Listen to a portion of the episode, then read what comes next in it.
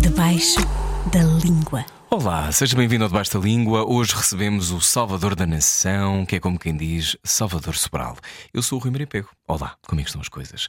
Que o Salvador é um intérprete exímio, já sabíamos, mas que o Salvador seria capaz de dizer a palavra marmota de uma forma inesquecível, não poderíamos adivinhar. Timbre é o novo disco que chega em setembro e Pedra Quente, o single mais recente onde recupera a cumplicidade com José Figueiras. Isto para o vídeo, de passar por lá para ver. Nesta conversa falamos de amor, filhos, voz, coração, jardins de infância, Rosalia, prémios e a beleza de encontrarmos o, o sítio onde pertencemos. Eu não sou muito bom a saber onde é que deixei os recibos, ou os óculos, ou a chave do carro, mas acho que sei ver quando alguém nos melhora a vida e acho que o Salvador é uma dessas pessoas. Venha daí, puxa uma cadeira e juntos à conversa. Debaixo da língua. Let's do it. Olá, Salvador Sobral. Olá. Como é que estás? Muito bem por estar aqui contigo. Conheço Também- desde a infância, não é? É verdade, estou muito contente. Mas embora nos conheçamos desde a infância, nunca falámos de marmotas, não é? É verdade. Nem os marmotas, óculos. nem mais nada. Ahm, Mas eu considero-te um par. eu no também. sentido em que somos benos, os dois, que foi um termo que eu inventei. Benos? Yeah, beta em negação. não conhecias? Foi um inventei. Não. Yeah. Nunca me tinhas mandado esse e-mail. Sim, Somos betos em negação. acho que sim. Às vezes sim. não, que- não queremos que as pessoas saibam que somos betos e, e a, maior- a maioria das vezes passa, sabe? Ah, mas tu és mais do que eu.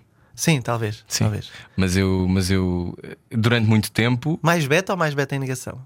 Sou eu as acho duas que és coisas. mais beto e mais beta em negação. Ok. Porque eu sou É menos beta em possível. negação, mas, mas, mas sou menos beto que tu. Yeah, é verdade, é verdade. E agora ficámos aqui em 15 minutos a perorar sobre isto. Como é que tu estás? Olha, estou muito bem. Tens que me dar a mãozinha para podermos, para podermos falar. Sim. Hum, tenho estado agora em, em Paris porque a minha namorada está a fazer uma peça lá e eu fico com a bebê. Só a tomar conta da bebê. E então é curioso porque eu em Paris sou o pai da Aida e não sou cantor, não sou músico, não sou ma- mais nada. E depois venho para aqui, estou aqui esta semana em Lisboa e sou o solteiro que era em Lisboa, eh, sem filhos. É muito estranho na minha cabeça, to- tudo isto é. Hum. Não, por isso é que eu para a semana vou vir para Lisboa e trazer a bebê para, para estar um bocadinho em paz com isso. Eh, e então é muito cansativo estar com a bebê, mas sinto que é uma benção eu poder passar todo este tempo com ela.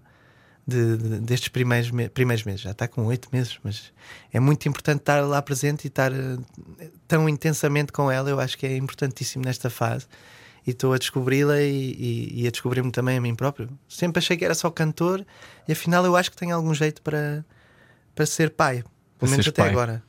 Ahm, quando viste a tua filha pela primeira vez, o que é que pensaste? Não pensei, cantei, não sei porque cantei Eu Sei Que Vou Te Amar. Porque aquilo, há aquela coisa do pele com pele. Quando a bebê nasce, tens que tirar assim a, a- roupa e tens que sentir a, a bebê pele com pele, que é uma coisa. Então eu fiz isso, muito bem assinado, e, se- e não sei porquê. eh, Veio-me à cabeça o Eu sei que vou te chamar, eu sei que vou te chamar, por toda a minha vida eu vou te chamar. E então cantei para ela isso. Não- mas não pensei muita coisa, pensei só, cantei só para ela. Quando, tens essas coisas que te ah, fazem parar, o que- vais logo para a música? Ou seja, quando acontece uma coisa que é, sei lá, um êxtase estético ou um êxtase místico ou uma coisa como ter um filho, que é isto tudo ao mesmo tempo, imagino, Sim. o teu cérebro vai para a música? É porque há pessoas que dizem coisas, há pessoas que ficam só atónitas, depois há outras que. Eu acho que Cantam? o meu cérebro vai sempre para a música. É um bocadinho doentio. Hum. Eu até tenho reparado com, com a bebê que ela acha que eu sou a música. Eu estou sempre a cantar, sempre, sempre, sempre a cantar. E já era assim. A Jana dizia, Salvador, só um bocadinho de silêncio. Mas com o bebê tu tens aquela, aquele síndrome de. Será que fizeste cocó? Vou-te mudar a fralda. Depois vais comer. Sabes, o tempo todo, todo, todo a cantar aquilo que fazes. Então, ela às vezes estamos num sítio qualquer, num restaurante, ou não importa onde, e há música, e ela olha logo para mim. Porque ela acha que eu sou a entidade, Ah. sabes? Sim. Qualquer, qualquer voz que ela ouça, qualquer estímulo musical, ela olha para mim e, e ri-se, porque acha que eu sou aquilo. É, é engraçado, eu acho que é bonito. Eu acho isso lindo. é, é engraçado. Acho isso lindo e acho que eu imagino que seja eh, ao mesmo tempo estranhíssimo. Eu quero ser pai e acho que vou ser pai no futuro, ainda, obviamente não sou agora, mas a ideia de tu teres um filho à tua frente pela qual és responsável é uma coisa que te ahm, pesa ou é uma coisa que é tipo a alegria supera todo, todas essas ansiedades? Se é que as tens. Uh, tenho algumas ansiedades, mas mais na, na ausência dela do que na presença dela, porque não há tempo para pensar em muita coisa, porque estás sempre ali. No outro dia percebi-me que eu salvo a vida dela imensas vezes.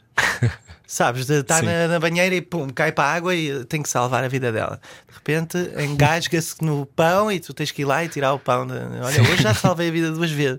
E, e- e sentes-te orgulhoso de- de fazer isso, mas a ansiedade causa mais quando eu estou longe dela, porque sinto que agora somos mais, mais uma unidade, mais do que nunca, os três, e quando eu estou aqui sozinho eh, não não estou pleno, sabes? E quando eu estou com ela no parque lá, lá eh, em Paris, eu tô- sinto-me pleno com ela ali. É uma Hum. coisa que eu só sinto no palco e agora com, com ela. É curioso. Sabes que hum, quando vi este teu último vídeo do Pedra Quente, Hum. fiquei muito contente porque hum, há pessoas que ah, se orientam para a tragédia e há outras que se orientam para a alegria. E depois há outras que tentam orientar-se, olha, seja lá para onde Deus quiser. Vou tentando. E hum, quando vi o Pedra Quente, achei que era uma espécie de ah, explosão de alegria. E, e lembra-me sempre, eu, eu li o que tu, que tu, entretanto, saiu aqui um press release que eu tenho à minha frente, um, que é a única coisa que eu tenho à minha frente, são os press release e fotografias de marmotas. E diz, diz aqui: é um tema que faz uma viagem no tempo que me transporta para a altura em que ia de férias de verão com a minha família para a praia. Era uma altura muito feliz. E os meus amigos íamos todos os dias descalços e os nossos pés ficavam pretos e escaldados por causa do caminho. E há uma alegria muito específica deste tempo, Sim, uma, uma certa inocência. Sim, uma certa displicência com a vida, uma inocência e, e, e, e sem consequências, não é? Ah, no dia seguinte voltávamos à praia descalços, queimávamos outra vez os pés e não aprendíamos nunca. Ah, e eu tenho saudades disso, tenho saudades dessa época de viver completamente recklessly, não é? Hum.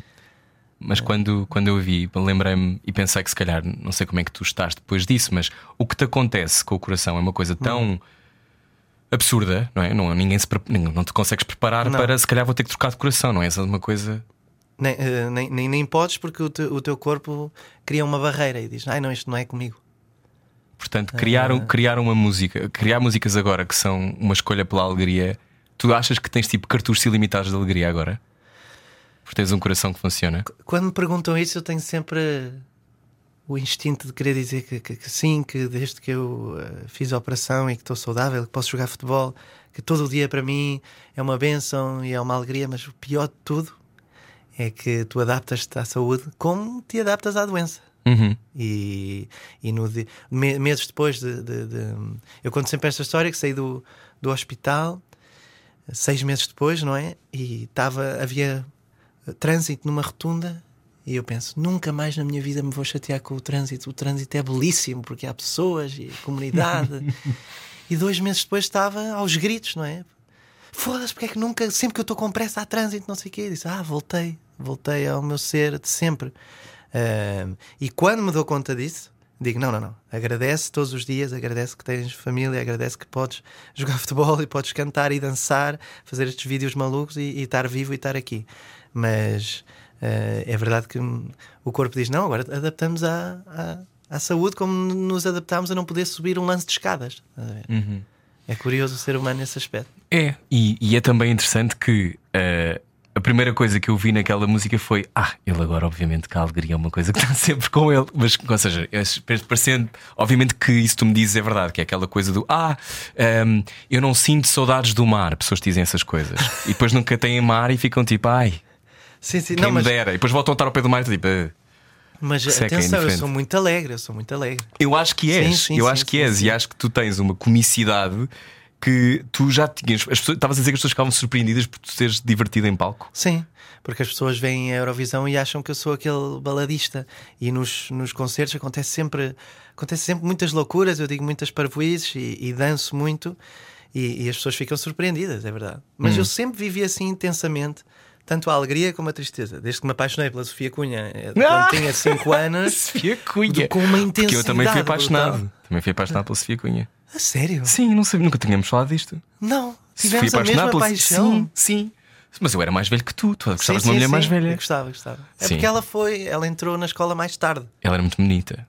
Muito bonita. E eu fiquei intensamente apaixonado e sempre vivi essas coisas assim de forma intensa, tanto as alegrias como a- a- as angústias, não é? A angústia e a ansiedade é a doença deste século. E eu odeio também sofrer dela, mas às vezes acontece-me ansiedade com, com a indústria e. Tens a noção que a leitura que, que muitas pessoas fazem tuas é que tu estás um bocado acima disso, no sentido em que pareces relaxado. Yeah. Como é que não isso sei se é o faz meu sentir? timbre, a minha forma de falar, que as pessoas acham que. Ai não, mas tu és muito calmo. Eu digo, uff. Ah, não sei, Rui, se é por eh, eu ter tido uma, uma fama instantânea tão, tão intensa e tão grande de não ser conhecido por ninguém a chegar ao aeroporto e ter milhões de pessoas à minha espera. Ah, não saber lidar com isso e não saber lidar com depois haver um, um- uma, pronto, uma, uma filtragem eh, necessária do público. eh, de, eu- de eu ir tocar hoje à Alemanha e não ter o mesmo público que tinha Hum. naquela altura. Mesmo aqui em Portugal, não ter aquela. Como eu não lidei bem com a, com a fama demasiado grande, também não, não, não sei lidar com, com a perda que eu tive de público, óbvia e natural, de, de- o público que era meu fã de, por ser famoso e, e vencedor da Eurovisão, e não o meu público de, de de música. E, e que eu, que eu estou muito agradecido por ter este público e por, por as pessoas virem aos concertos porque gostam da música. Mas não é óbvio tu fazes uma turnê na Alemanha com mil pessoas por, por eh, concerto e de repente teres 400 e alguns, algumas cidades teres que cancelar porque não há o público que havia, estás a ver?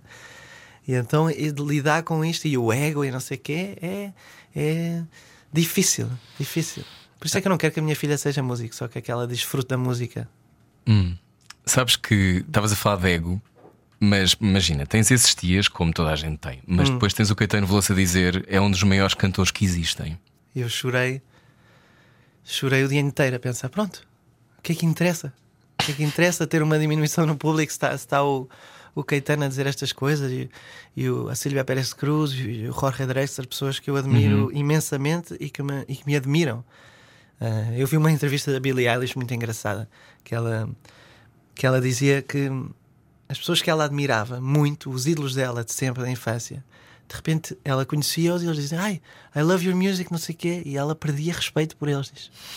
Como é que podes tu gostar da minha O música, do meu ídolo? Tu não estás nada pode bem. ser. E perde respeito por eles e perde admiração. Ou seja, isto é uma. É, é muito estranho esta.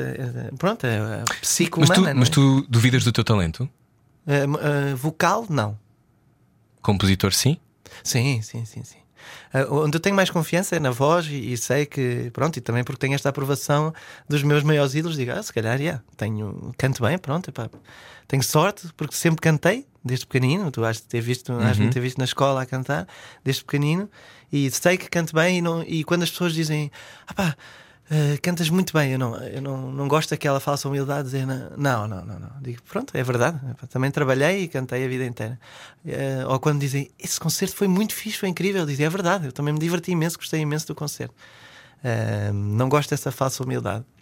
Mas enquanto compositor, falta muito, falta muito. Mas é uma coisa objetiva minha de saber, quando vejo os grandes compositores, de perceber que ainda tenho muito caminho. É um músculo. Uhum. Sabes que quando, quando estava a ouvir agora, lembrei-me de, de um vídeo teu, num concerto teu, em que tu estás a cantar a Case of You. Hum. E, e lembro-me na altura, e eu na altura escrevi: não podes fazer isto outra vez, senão vou ter que ir para a porta dos teus concertos. Tipo, ficar com, com coisas, com aqueles cartazes, como aquelas pessoas loucas que estão à espera do The Weeknd. Cada Case of You! Sabes? Esse tipo de de coisa, de energia. Mas eu, eu recebi isso no Brasil, a malta. Recebeste? Canta só um beijo! Você, você é lindo! Coisas que eu nunca tive na vida. Você é lindo, eu nunca. Nunca te dizem essas coisas? Nunca, nunca. O que é que te dizem, Salvador? Olha, eu estou sempre a falar com a Jana sobre isto. Não sei se eu no palco sou demasiado maluco para as pessoas, eh, para as mulheres ou os homens me acharem que, eu tenho algum tipo de sex appeal, Uhum. mas eu nunca, nunca tenho propostas Não és eh, assediado. diretas, ou, nunca.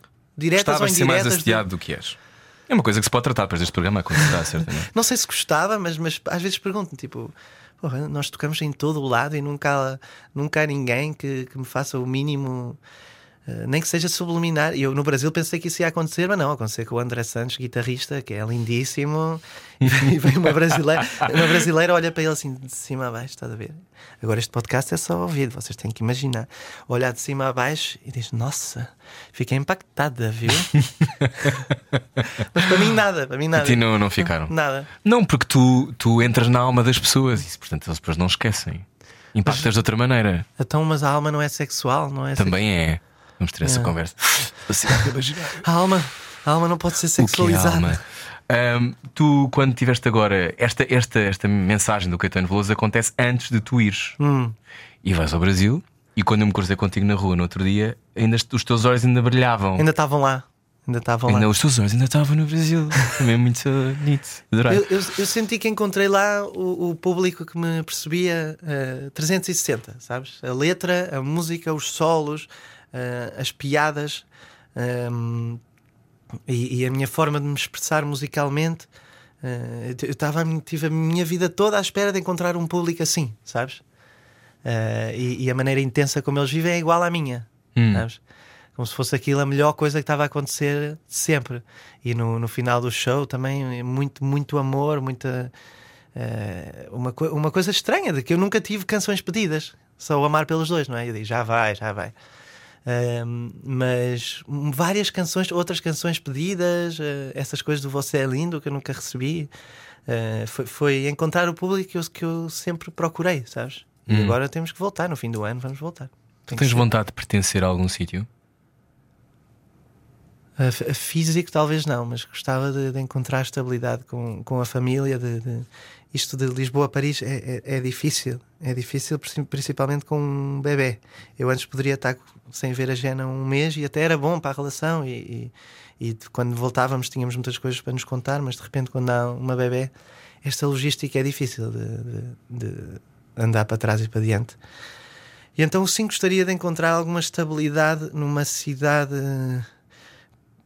porque Lisboa não sinto, Portugal não sinto que seja um país que, que apoie a sua cultura e, e não sei, estou uh, uh, preaching to the choir, mas o, o, o trabalho de ator é, é, é, muito ingrato neste país, principalmente ator de, teatro. Uhum. Uh, quer dizer, eu falo com os melhores atores e eles passam meses em que não recebem dinheiro porque não estão a fazer nada e têm que viver das poupanças dos meses anteriores. Isso não, não se me cabe na cabeça. É? Se estiverem. Atores do Tiago Rodrigues, sim, sim, falar, sim. não é? Sim, sim, sim, Que é o, o, o máximo de, de, de, onde tu podes estar, e, e, e, eu não sinto que seja bom nem para ela, para o seu trabalho de atriz viver aqui, uh, nem para mim, porque eu, tô, eu sou privilegiado hoje e tenho muito trabalho Uh, e, e, posso viver bem aqui, mas não sei o dia da manhã. E este país não é um país que apoia os seus artistas uh, de nenhuma maneira. De nenhuma maneira. É muito, é muito triste. Eu acho que a única solução, eu digo sempre, às, é horrível, mas no outro dia fui a uma escola e disse: Então, qual é o seu conselho para estas crianças que querem ser artistas? Eu digo: tem que sair daqui. E tu sabes bem do que eu estou a falar. Uhum. Até isto mudar, é, eu digo: tem que sair daqui para estudar arte e para, e para fazer da sua vida a arte, tem que, tem que sair daqui. Foi isso que tu e a tua irmã fizeram, não é? Fomos yeah. estar para fora. Se puderem, não é? Se puderem, claro. Tu, tu tens saudades desse tempo de Barcelona ou nem por isso? Um, saudades desse tempo, eu acho que temos sempre é, essa melancolia da, da, da, da, da juventude, não é? Porque é, éramos muito mais sem problemas livres. e sem paranoias, muito mais livres.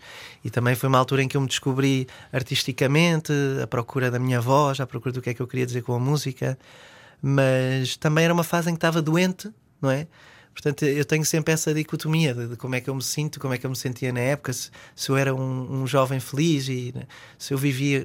Não vivi muita loucura, nunca bebi, nunca apanhei, nunca apanhei bebedeiras porque é, estava doente, não é?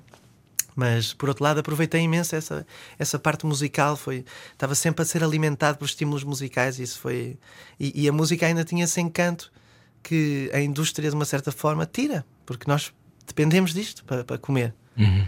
Uh, e quando começas a trabalhar disto, algum encanto se vai embora. Mas, mas eu ainda sinto que estou bastante virgem nesse aspecto da música e da, da, da, emoção com a música. Ainda, ainda tenho uma grande conexão e sempre que estou no palco esqueço-me de todos esses problemas da, da indústria. Do, será que vou ter público na Bulgária amanhã? Será que a minha canção, a Pedra Quente, vai passar na playlist da rádio comercial? Será que, sabes, todas essas preocupações. Eu quero que passe. Vou fazer, vou pôr play, vou pôr em todas, vou pôr em todas. E essas, e essas preocupações às vezes tiram o, romanti- o romanticismo da, da música, não é? Mas tu sabes, sabes. hum, ou seja, eu acho que tu és isso, tu és um artista antes de tudo o resto. Não é? Sim. E portanto, o que tu queres é, imagino, fazer a tua arte. E portanto, tudo o que seja a indústria é lige- ligeiramente nojento, não é? faz parte. Mas não quer dizer que não tenha essas batalhas interiores, não é? Mas, imagi- mas ao mesmo tempo, imagino que queres viver, não é? Claro, Ou seja, claro. e, não, e a ideia é viver da tua arte, não é? Exatamente. Esse conflito é, é muito. Por exemplo, agora viu-se imenso com o rap de peixe, a relação das pessoas com aquilo que é um produto, que é um produto da indústria e que serve um propósito. Hum. Sim. E que está bem feito e que é feito daquela maneira, as pessoas podem gostar mais ou menos, Sim, eles mas é um exercício. a fórmula, fizeram a fórmula e... Não, e fizeram a americana e é Sim, aquilo. E é provaram que se consegue fazer. Yeah. E depois há outras coisas que são arte. E que Exato. são verdadeiramente transformações artísticas. Não é? Exato.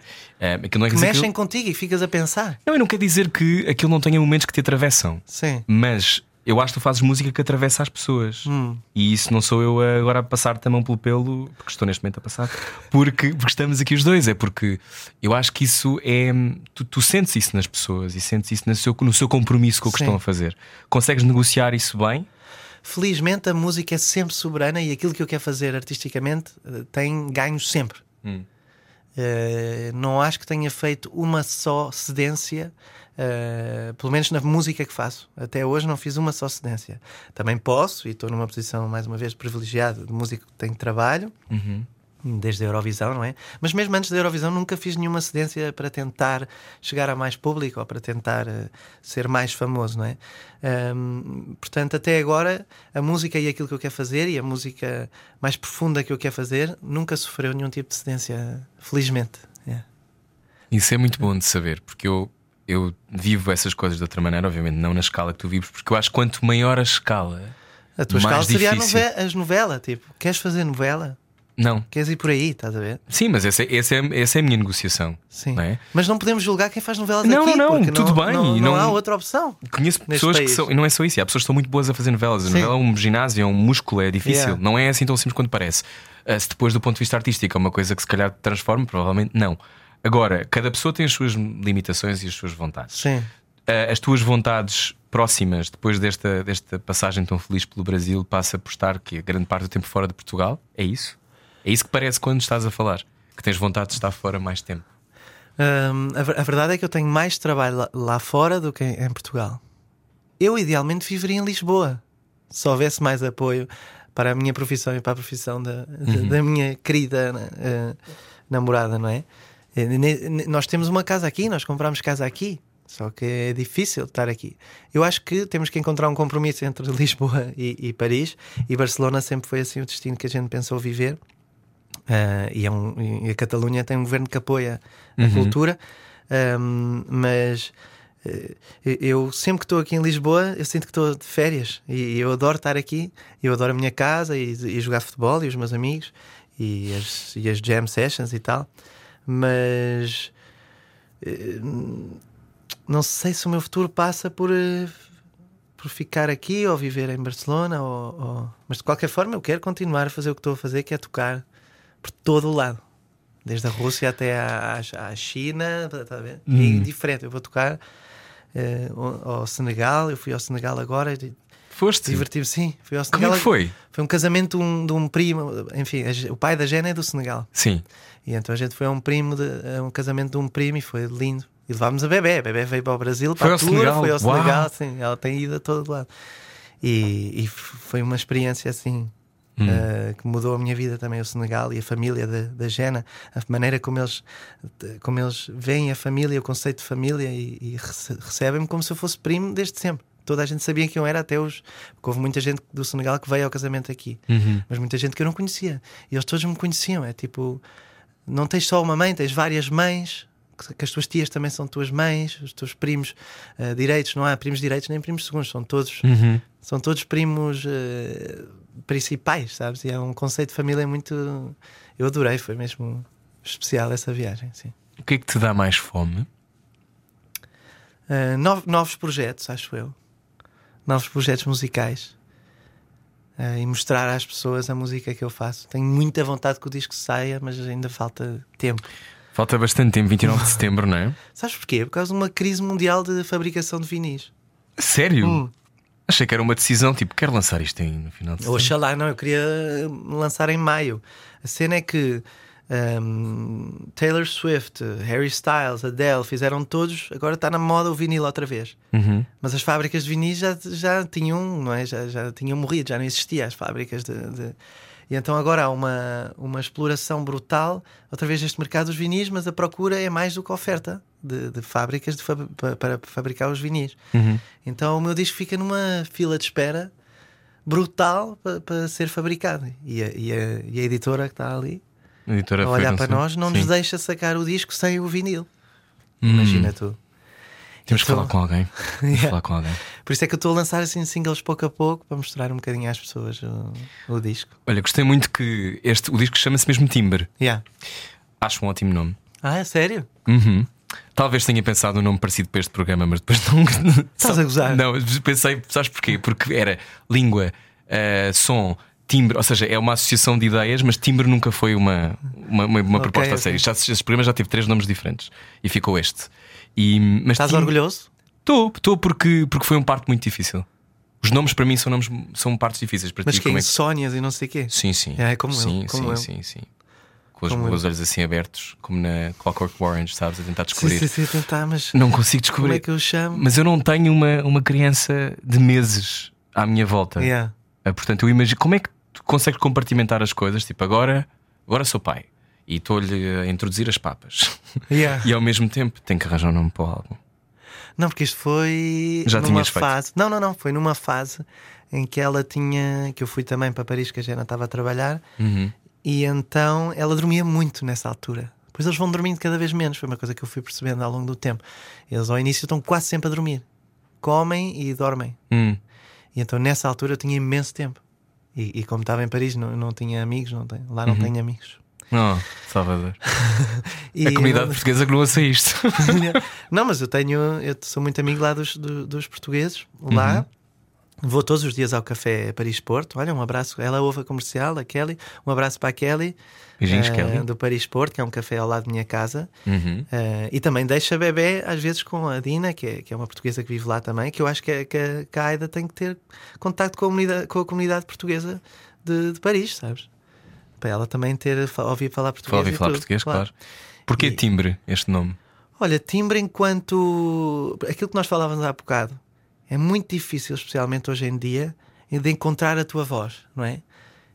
Não sei se estou a pensar se como ator é a mesma coisa. É. de- É parecido. encontra- Encontrar um olhar, encontrar uma. Sim, uma coisa só tua, Uhum. que tu dizes, "Opa, isto é o Javier Bardem. E, e- e talvez o ator mais sexy da indústria em empate com o Timothée Chalamet, mas muito diferentes os dois, mas. Mas agora, agora estava a pensar neles os dois e esqueci-me do, do, do que eu estava a dizer. Ah, Porquê timbre? Sim. Eh, e então, eu nessa altura de, de estudar jazz e, e procurar a minha voz, finalmente descobri que tinha uma voz própria, que as pessoas põem eh, uma canção, está uma canção minha na rádio e as pessoas sabem que sou eu a cantar. Isso é difícil de conseguir, porque já tudo está inventado, estás a ver?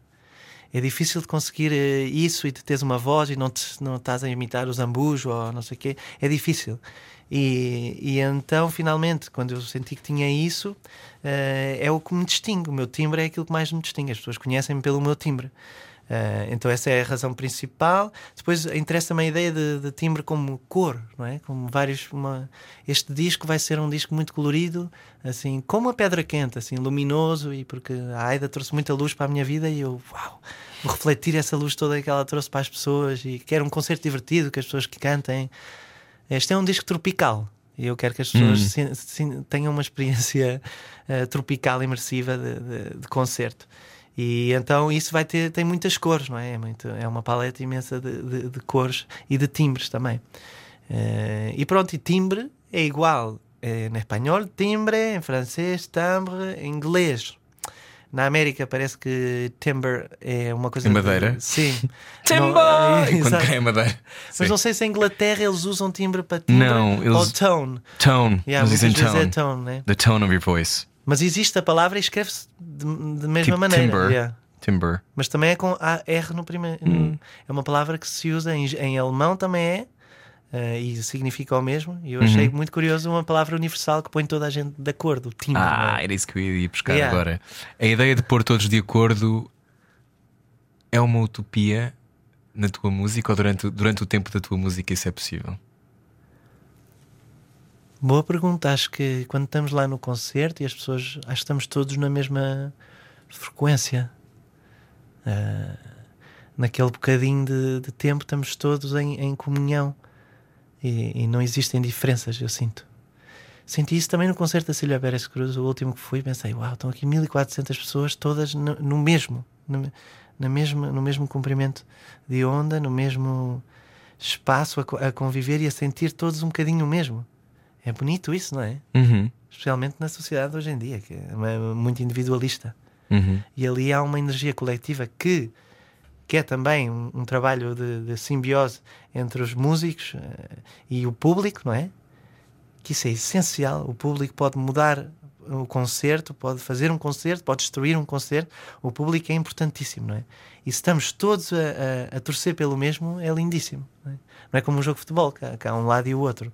É todos a torcer pelo mesmo e pelo bem da, da música, não é? É lindíssimo. Um, eu acho que essa é a única, ou seja, os concertos, as peças de teatro onde as pessoas têm que estar juntas, têm que se ver e têm que se olhar e portanto têm que se sentir ao mesmo tempo. É uma das soluções, mas isto é só um utópico romântico, Sim. para nós não ficarmos completamente divorciados uns dos outros. É. Porque eu acho que ainda por cima com a inteligência artificial, não sei qual é, como é que sentes isso, já olhaste minimamente para esse universo que é completamente Sim, vejo os posts do creepy. do Os voz do Michael. Foi completamente creepy. No outro dia era uma música, era. Pá, era a voz do Drake. Ou seja, que alguém conseguiria Sim, sim, a tua a, voz. canção. Eles Sim. lançaram a canção. Ou seja, como é que tu, enquanto criador e alguém que tem um timbre, Uhum. como é que tu ouves essa notícia? Talvez por ser eh, otimista por natureza, eu acho que a máquina nunca vai conseguir reproduzir o ser humano e a, e a emoção. Acho que nós vamos estar sempre, pelo menos na, na arte, no teatro e na música, ehm, vamos conseguir, eh, vamos conseguir ser sempre superiores à máquina porque nós temos as vísceras, não é? E a máquina não tem. Mas há bocado tu estavas a falar do teatro e de também ter essa coisa de pôr as pessoas de acordo, mas, mas eh, eu, eu acho que no teatro é diferente. Porque o teatro causa discórdia. Isso é o bonito do, do Sim, sim, teatro sim. também, não o que é? eu quero dizer é que as pessoas têm que se encontrar. Porque, por exemplo, na escola em Inglaterra havia uma obsessão agora, e há imensa esta obsessão com digital theatre. Então era que eu acho que é uma seca, não é? Teatro filmado, eu acho uma seca. Sim. E acho esta é coisa. impossível ver uma peça num. num, num- Pá, é uma seca. Não. É uma seca. Sim. É, Eu conce- concedo que possas fazer coisas que têm esse tipo. É um tipo de objeto diferente e, portanto, estás a criar para aquele universo, não é? Não quer dizer que não haja méritos, mas no limite é uma seca. Porque eu não, te consigo, eu não consigo ver em ti nada. eu não claro, consigo claro. ver os teus Eu gosto olhos. quando eles metem estas tecnologias nu- numa peça que eu fui ver a Dona Maria do Orlando, ou não sei quem. Ah, que não, não cheguei a ver, sim. Sim. Sim. E eles fazem streaming e vídeo e não sei o quê, mas estamos lá, estamos lá Sim. todos, né? Estás sentado. Mas sim, mas, há- mas há discórdia, tens razão. E na música, não. Ou à partida, não. À partida, não, yeah.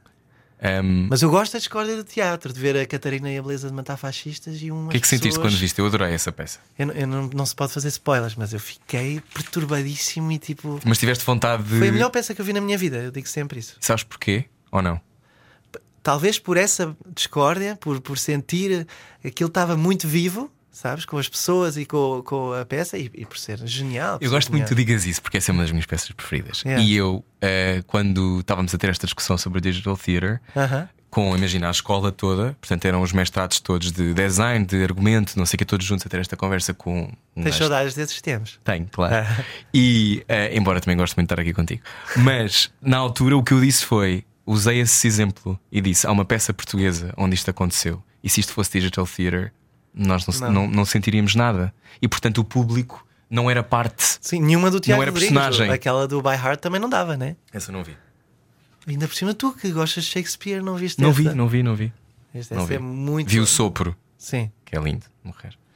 Mas, mas sim, ou seja, é esta coisa de tu.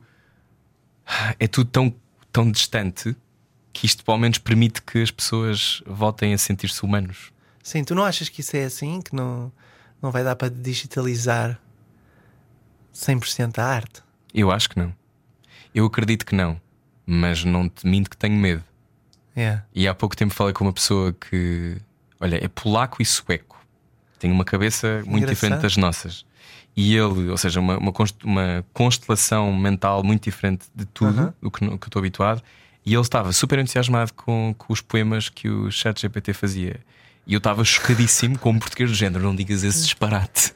Não digas isso ao pé de mim. Foi um date que acabou rápido, não é? Claro, Era um claro. date. Era o segundo date e no segundo date eu tipo, não, não posso, não vai dar para mim. Não vai dar. Porque ele começou-me a dizer, não, porque é tão bonito quanto, sei lá, uma coisa que cantada pela Amália Rodrigues. E eu tive que lhe dar com uma cadeira e ele agora está morto enterrado no meu quintal. Mas, mas isto para dizer. que tu não tens, não é? Que eu não tenho, que não existe. Mas, sim, mas basicamente esta coisa de. eh, eu não acredito nisso. Eu acho, acho que, como tu dizes, é, são precisas vísceras. Sim, sim, sim. É preciso Não- trauma, é preciso, é preciso acreditar na alegria. Sim, eles fazem canções novas dos Beatles, não é? O que é que acontecia se os Beatles estivessem vivos e fizessem música? E eles põem a música. E não, aquilo não é real. Não sou a real. Mas não é sou- obsceno para ti. É. Tipo, levantar. Sim, não, dos Beatles sim, eu fico magoado fisicamente Pois, por isso é de que. ver eu- essas coisas. Sim, sim, sim. Como é que eles se atrevem, não é? Como é que. Como é Ou pôr o Elvis se- Presley a fazer uma coisa qualquer. Imagina o Paul McCartney, o que é que ele não sente a ver isso? Sim. O algoritmo a fazer uma canção de Beatles e aquilo já é. Os, os Beatles não é se tivessem continuado a fazer música, é os Beatles. Que se tivessem continuado e se fizessem hoje uma canção com informação da música toda já, com pedais novos, com cenas, sei lá, coisas, eh, plugins novos e tal. Eles já estão muito à frente. Mas do- isso somos nós a ser românticos ou. eh, ou seja, isso é para... dá para parar? Não, não é só ser romântico. O futebol também não vai dar para digitalizar. O desporto, não é? Uhum. E não é romântico, é só. É romântico para ti, tu gostas? Sim, é verdade. É verdade. Para mim é. Porquê gostas tanto? Enquanto isso, eu vou desligar o ar-condicionado sinto que estás com frio, ou não? Por acaso não. Não, Porquê? tá, fizeste assim aos braços umas vezes. Ah, é? e eu, tipo, a linguagem Não gestual do estava meu convidado. arrepiado com as tuas palavras. Ah, ok, Com então era isso. Era, olha o meu timbre. Exato. Era isso. Uh, Porquê que o futebol para ti é tão. Para mim, o futebol é uma forma de arte. Ver Uhum. jogar, e porque eu adoro jogar. Antes de ver, eu adoro jogar. Pois. Mas ver. Nunca joguei eh, contigo no recreio do ver. nosso jardim, porque eu não jogava yeah. Tu eras aquele que não jogava. Não, era aquele que estava com as meninas. Exato. Sim. Mas, mas sofreste muito na escola. Sim, no nosso jardim, nem por isso. Ok. No nosso jardim eu tenho boas memórias, não sei que memórias é que tens, mas eu tenho. Eu sinto que a minha imaginação foi muito fomentada e criada no nosso Claro. jardim. Que engraçado. Eu também tenho várias memórias do, do recreio, não é? De Sim. sítios distintos do, do recreio, de, de memórias de pensar, de eu mesmo a pensar. Uhum. Que engraçado. Então aí não sofreste. Sofreste mais no, no, Nos salesianos. nos salesianos. Depois. Mas isso é uma coisa. Tu também andaste ou não? Sim. Pois.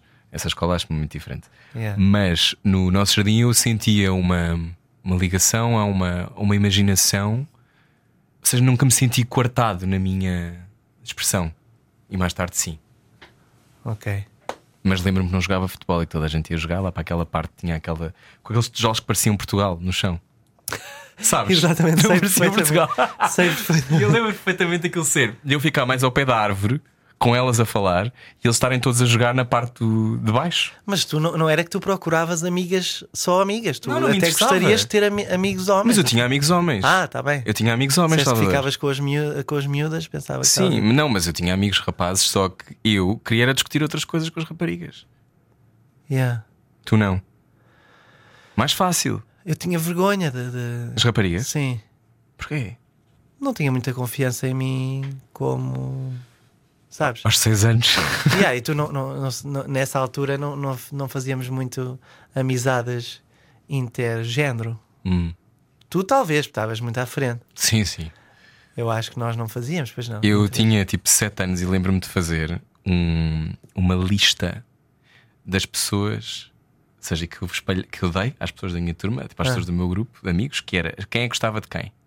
Eu tinha escrito no computador, imagina, imagina o nerd. Tinha escrito no computador: a Maria gosta do Salvador e a Sofia gosta de não sei quem. E eu gosto de não sei quem. E depois, depois o que é que acham? Mostrava. Que engraçado teres essa memória, pá. Tenho. E o meu primeiro beijinho na boca foi a Sofia Cunha, ficas a saber. Com 3 Olha, não, anos. eu não acho que não consegui. E eu fiquei Não, homossexual depois disso. Que eu não era. Coitada, hoje está traumatizadíssima. Tá, tá, eu não era homossexual, eu fiquei mesmo desse beijinho. Apanhaste essa. essa... Apanhei, foi uma bactéria que se aloja. Não Uma sei. bactéria que se Por isso é que eu tenho muitas amigdalites, que é o meu corpo a rejeitar. A sério, tens amigdalites? Tu não tens? Isso é péssimo, pá. Não, cantor é. Isso é péssimo. Eu que não sou cantor. porquê é que não tiras? Quer tirar? Vai mudar o teu timbre. Tenho medo. É, não é? Tenho medo que mude o meu timbre. Eu, quando comecei a tomar testosterona, o médico dizia: eu, eu dizia, eu, eu não posso mudar o meu timbre porque eu vivo disto. Ele, não, podes ganhar alguns graves, mas não, não, não has de perder E a porque isto é um músculo. Não. Não, Estavas-me a dizer que tomaste testosterona. sim, tomo testosterona porque o meu corpo não produz, não produz testosterona. Então, não- nem é por uma questão de, de género ou de, de- de- de masculinidade, é só porque o meu corpo precisa de Não é porque testosterona. queres ter barba, não é? Exato. não. Mas mesmo para os ossos e não sei o quê, eu tinha menos testosterona que uma mulher, né? que eu tinha 0.02 quando descobri esta, esta condição que não sabemos bem se está relacionada com o Com o coração. Sim. Não, se- não, ninguém sabe. Os médicos até fizeram um chat no WhatsApp para ver se descobriam alguma coisa. Eh, e eu tenho várias condições estranhas e nu- nunca se percebeu uma ponta entre elas. Mas então, quando Portanto, eu tu nem 20 sequer tens carro, tu corres para os sítios, não é? Porque tens muita testosterona. Claro, claro. Muito engraçado. Mas por acaso, eu- eh, isto é muito psicossomático também. Eu, quando passo muitos meses que não tomo a testosterona, eu sei que a testosterona baixa, Uhum. mas não é um nível tipo de ficar sem forças ou de ficar sem líbido. Isso Uhum. não é bem assim. Mas isto é tão psicossomático eu digo: tenho que tomar, tenho que tomar. É como- quase como um drogado, estás a ver? Tenho que Uhum. tomar, tenho que ligar ao, ao enfermeiro. Um, João Manuel Paradinho, um abraço. Uh, tenho que ligar porque já estou a sentir a falta e quando estou a jogar futebol fico cansado e tal e, e fico angustiado de não ter de não Hum. tomar a... e isto é para o resto da vida suponho eu porque não é uma questão que não é tu uma... levas injeções de testosterona. sim cada ao início era cada Também, mês também posso levar? Acho que não acho que não. Bem. tenho que ver talvez possas ch- chantagear a minha médica Só pode ser que eu Mas- fique mais alto. não tomes é aquela que houve um gajo que tomou e, e- e passou mal hein? O quê? Da perna? não, Ai, não, um isso é gajo outra um famoso qualquer que tomou testosterona Era o e- Ângelo Rodrigues, acho eu, não era? exato, Ângelo Era Rodrigues. pessoas que estão noutra sala a ouvir esta conversa. Não, Exato. Era, mal era? A, a tomar. Pois, E então eu descobri, isso não. descobri que sou, que sou cool e que já posso. Já não sou só um, um homem branco, cis, hetero. Tá Então és o quê? Sou I, intersexual, que o corpo não corresponde à tua. À tua, ao teu género em com o qual te identificas, não é? Porque anatomicamente o meu corpo. Quer dizer, não sei bem se o É que tu anatomicamente. Sim, porque eu tenho os órgãos sexuais masculinos. Estou bem mas a já ver daqui. a hormona Sim, sim. Mas a hormona é que não se produz. Então eu não sei, eh, talvez os ouvintes possam nos ajudar, um médico por aí. Não, os médicos não sabem destas coisas. Não sei se. Sim, se isto eu- são só os padres que sabem. Não nesse sentido. Não nesse sentido, Salvador. estou a brincar. Jamais faria essa piada. Mas não sei se, se, me, se me classifico como um intersexual. Temos que, temos que investigar. Mas isso pode ser bom, pode ser bom. Pode ser que eu entre em mais festivais assim. eh, cool. Se eu sou- que se eu estou no alfabeto. Hum. a ver? Quando, quando tu fazes esforços físicos, Hum. pensas em levar o teu coração ao limite? Tipo, é uma coisa na qual ponderas, tipo no teu dia a dia? Lembro-me depois do transplante, quando comecei a fazer exercício, queria puxar ao máximo para ver se ele para ver se estava bom e se aguentava. Disse, tipo assim, meio uma, uma coisa meio de, de raiva de dizer. Vamos ver se, se- Porque ao início ele precisa de um tempo de adaptação, e então não, não era óbvio a cena de- de- do desporto. Ah, mas hoje em dia não. É como te digo, hoje em dia é como se eu sempre tivesse coração. saudável e sim. E nunca pensei até hoje no quem é que foi possível da dor. Ah, ai, eu não devia te contar isto, mas já. Que tenho uma canção no próximo disco que se chama El Regalo que me hiciste. E é uma canção que eu fiz de ah, homenagem ao meu dador. E chama-se El Regalo que me hiciste. E a minha manager perguntava: porquê é que não fizeste a canção em português? Ia ter muito mais tal, e simbólica, não sei o quê. Eu, é que se eu faço a canção em português, não consigo cantá-la, começo logo a chorar. E o espanhol, pelo menos, distingue-me ali um bocadinho. E, e eu estou a pensar que acho que nunca se fez isto na vida, não é? Uma um transplantado fazer uma canção de, de, de Isso comove-me agradecimento. imenso. Yeah, estou a ver, estou a ver que estás comovido. E eu não posso ver pessoas a chorar. Vais chorar também. Yeah, tenho essa cena. Ah, é porque és muito empático. Mas, mas porquê que decidiste fazer essa. essa... Demorei um tempo. Demorei um tempo porque demorei um tempo a, a conseguir falar com as pessoas sobre isso. Eh, Eu já tenho um disco depois do transplante que não fala de nada dessas coisas. Porque me gostava falar com as pessoas, eh, visitar o hospital, eh, visitar a minha doença, gostava muito. Até que o psicólogo um dia me disse: pá, mas não és obrigado a viver o hospital outra vez. Eh, Se a tua mente apagou isso, porque às vezes contam-me coisas da minha família, experiências do hospital que eu não me lembro. Uhum. Que a minha mente disse: não, não, não, isso não, não queremos. E o psicólogo descansou-me nesse, nesse aspecto, porque eu pensava que tínhamos que visitar e abrir essa caixa de Pandora e, e voltar ao hospital, fazer essa viagem. Não. Ele disse: Não, talvez não, não, é, não seja preciso visitares isso. Mas então eu tive muito tempo sem poder falar, porque ficava logo aqui, doía-me na garganta e queria chorar. E há uns tempos para trás comecei a poder falar sobre isso, poder pensar sobre isso.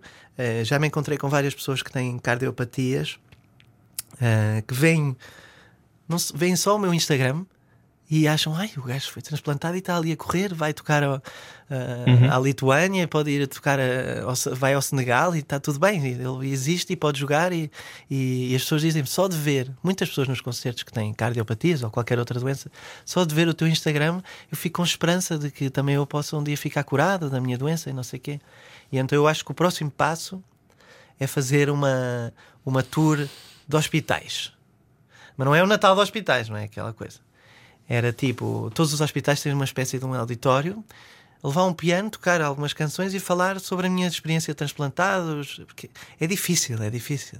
Tanto a doença mesmo muito como a difícil. condição de- e, e, hum, falar e descomplicar, porque no hospital muitas vezes eh, eh, por excesso de zelo co- compl- complicam a situação que não é tão complicada, proíbem-te muitas coisas que não fazem sentido, sabes? Às vezes a, a medicina às vezes eh, ortodoxa Sim, um às vezes só queres um bocadinho de está um cocaína, não obsoleta. é? claro, claro. Às vezes é isso que é preciso. Exatamente, um bocadinho para, Não para o estou a falar concerto, a sério. mas cocaína não, mas um bocadinho de, de Café, cogumelos. cogumelos. Não, os cogumelos iam dar uma paranoia imensa. Psico, Isso coisas é que eu é? nunca mais. Psiló, psiló, não sei dizer. Eu drogas nunca mais consegui, nem marihuana, nem nada depois do transplante, porque é uma paranoia terrível, estás a ver? Imagino. Álcool bebes? Não. Tens- Não, não, não. Mas isso nunca bebi, nunca gostei, nunca me lembro. Uhum. Até no meu casamento esqueci-me de beber, porque eu bebo uma e depois acontece alguma coisa, estamos a falar, não sei o quê, e já me esqueci de beber e aquilo que morreu. Hum. Uh, esqueço-me sempre de beber. Digo, é hoje que vamos apanhar uma badeira. Depois esqueço-me sempre. Uh, mas eu quero descomplicar as pessoas o transplante e a doença e, e- e- e cantar um bocadinho. Eu acho que era agir um dia quando eu tiver mais tempo, fazer assim uma tour nos hospitais uh, que faço, tenham cardiologia e que tenham esse tipo de, de cardiopatias e, descomplicar o transplante e, falar abertamente sobre as, as complicações. Porque, tal como eles não se dizem que é, que é muito fácil, eles também não te dizem que é tão difícil. Não é? Eles não, dizem, não falam das complicações pós-transplante, que é difícil, é uma operação muito difícil. E os tempos depois são terríveis, de quereres matar-te, de quereres tipo. Uhum. E, e eles não falam disso porque, muito bem, porque senão vais ficar cheio de medo e não sabes quando é que chega o teu órgão e estás só cheio de medo da operação, não faz sentido. Mas é isso. Ainda por cima, tu com essa atenção toda, não é? excessiva, as pessoas tinham opiniões sobre, sei lá, como é que tu estavas e como é que Nessa tu estavas de estar. E- muito e, e eu lembro-me. Imagina a minha mãe entrar no hospital e ver uma revista a dizer Salvador Sobral às portas da morte. Estás a ver? Para a minha mãe, para a minha namorada ver isso. Que nem era verdade. Estás a ver? É muito estranho. Depois havia coisas, informações que eles tinham. De repente o meu fígado falhou, não é? Ou os rins, já não sei. Eh, Os rins que falharam e, e de repente eles não. Eles, eles tiveram essa informação. Significa que um enfermeiro. É muito comum nos Perverso, hospitais, é muito sabias? perverso. É muito comum. Yeah. Há muitos enfermeiros ou enfermeiras, e, e, quer dizer, Porquê? muitos Porque são mal pagos. são e mal pagos e, e é um extra. Yeah, Um, yeah. Não, muitos, quer dizer, deve acontecer alguns. Eu sei que isso também, isso também já nos aconteceu. Já me aconteceu. A minha irmã uma vez teve um acidente e, saiu tudo nas notícias. E ela teve um acidente de carro gravíssimo. Não, já foi há muitos anos, pai, há 15. E Eles ela teve mesmo muito mal, mesmo, mesmo muito mal. Um, eu não, se não estou enganado, eu acho que o scalp dela andou para trás, mas posso estar a inventar. Sim, pois o meu pai contou uma história. Isso também me aconteceu quando eu tinha 18 anos. E nós, o quê? Como é que tivemos duas pessoas com o família levantado? é hereditário, não é? Será que o, scalp, o meu scalp vai levantar a dada altura? As pessoas falam da queda de cabelo, mas não falam do levantamento de scalp. Pronto, e, as e essas informações vieram de um sítio qualquer. Claro, deles. Mas eu imagino, isso dava-te ira. Sim, sim. Profunda. Só que eu estava tão cansado que não conseguia expressar sequer a minha ira. Estava só deitado na cama do hospital. Tipo, como é que eles. Eu, eu perguntava, tipo, como é que eles conseguiam ah, viver tranquilamente? Será que eles tinham família, estes, estes jornalistas? O que é que eles. Sabes? É- Uhum. Será que eles têm pessoas que eles gostam? E, e- e isso andava sempre. na- Ainda hoje, ainda hoje penso nisso. Quando eles também fizeram uma, uma capa do Correio da Manhã depois da Eurovisão com os filmes todos em que a Jana tinha, estado, tinha feito cenas nua. E então postaram. Tipo, Ai. puseram no jornal todas as fotos de cenas em que ela está nua. Parecia aquilo que ela era uma atriz uh, pornô. Estás a Uhum. ver? Eh, enfim. Ainda por cima o cinema francês tem várias, várias coisas dessas. Sim. É estranho, é? Namorar uma atriz e ver uma atriz. eh, a primeira vez que eu a vi numa cena, que ainda por cima ela já tinha feito há 10 anos, uma cena mesmo, acho que foi a cena mais hardcore que ela fez, que é só, cada um tinha só para aí um lencinho num órgão sexual sim. A, a Um tapar. tapa-sexo, é Sim, chama. é isso, um Sim. tapa-sexo. E eu vi aquilo e foi tipo pum, um murro no estômago, da primeira vez, estás a ver? E ela tinha 18 anos quando tinha feito aquilo. E eu, ai, ai, tal. E pronto, depois fui-me habituando, mas cada vez que há uma cena assim, no último filme também, Uhum. eh, que há só um beijo e uma cena meio de nudez, fica assim uma coisa na barriga e depois passa a cena e ah, pronto, já está. Não é verdade. Não é verdade. Tá só, é só Claro, naquele claro. momento que não é sério. Mas não te acontece? Não sei se tiveste Oh, alguém não. da indústria, Não. namoraste alguém. Sim, namorei uma vez com, com uma pessoa que. Mas eu acho que nunca cheguei a ver a curta. E ele tinha assim uma cena de sexo muito violenta. Ok. E eu não cheguei a ver. Ah, Mas ao contrário, tu seres eu o... ser Sim. objeto disso, Yeah. Também não, ainda não me aconteceu. Estou à espera que me Mas chamem para gostavas de estar no- namorar alguém na indústria ou preferias alguém que não tivesse nada a ver com a indústria? Olha, Salvador, esta entrevista. é- Não, estou a eu vou responder.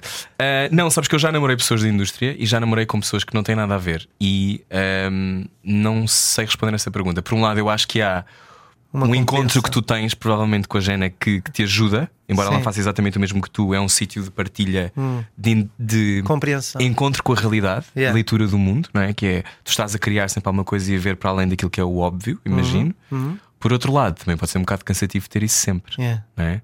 Portanto, às vezes é melhor que a outra pessoa seja contabilista. Sim. Mas por outro lado, Engraçado, porque um contabilista cunhado- não pensa. Estou O a meu cunhado era contabilista. Era? Era. A sério? Yeah. E agora é o a quê? minha irmã, a minha irmã quando começou a andar com ele, ele era contabilista e agora dedicou-se à paixão dele que é treinar cães. Ah, E tem cães e tem uma, cre- uma creche que eles chamam de, de cães e, e a minha irmã puxou-a, empurrou-a a descobrir a sua paixão. Yeah. Ele já era muito apaixonado por cães, mas nunca tinha essa coragem de se lançar a esse mundo. Hum. É muito engraçado porque ele era, ele era forcado e ela vegetariana. Tipo, em que mundo é que. Eu quando conheci, pensei, é sério? Epá, e- possível. E a relação é impressionante. Eles bem, têm quatro filhos Pois era isso, juntos, tem quatro filhos, não são é? muito felizes e, e ele era focado e ela vegetariana. Portanto, o amor está em todo lado. Isso, isso dá-me imensa esperança que estou solteiro agora. Yeah. Tenho que ir atrás de um forcado? Não. Acho que é capaz de não Um correr bem. agro. Um agro. Não, já been there than that. Um, quando, quando tu uh, ouves esta, esta, falar destas coisas, eu percebo que te, não estas particularmente o vegetarianismo, mas que estavas a falar da tua experiência no hospital. Um, tu também já fizeste as pazes com o tempo da Eurovisão? Sim, também demorou. É curioso, porque é mais ou menos ao mesmo tempo. Que eu, Agora é que quando eu eu tô- entrevistei a última vez, eu senti que tu ainda estava ali aquela cena do eu não queria bem que isto acontecesse, mas Yeah. aconteceu, portanto, ao mesmo tempo é bom, mas ao mesmo tempo eu não. Como é que tu Sim. geriste isso? Hum, é curioso porque eu fui ontem convidado da Adriana Calcanhoto e ela tinha lá aquela, né? Claro. Eu assim sem você. E disse: Olha, este é o teu amar pelos dois. E ela tem que fazer. Tem que fazer sempre. E é verdade, é isso, estás a ver? Ah, eu fui ver o José Gonçalves e ele faz aquele do Ah, é Heartbeats ótimo. há anos e anos Pois e anos. é, que o faz, Heartbeats. Né? Eu dizia, tem que fazer. Tinha eu E- 16 anos a ouvir o Heartbeats, claro. Exatamente.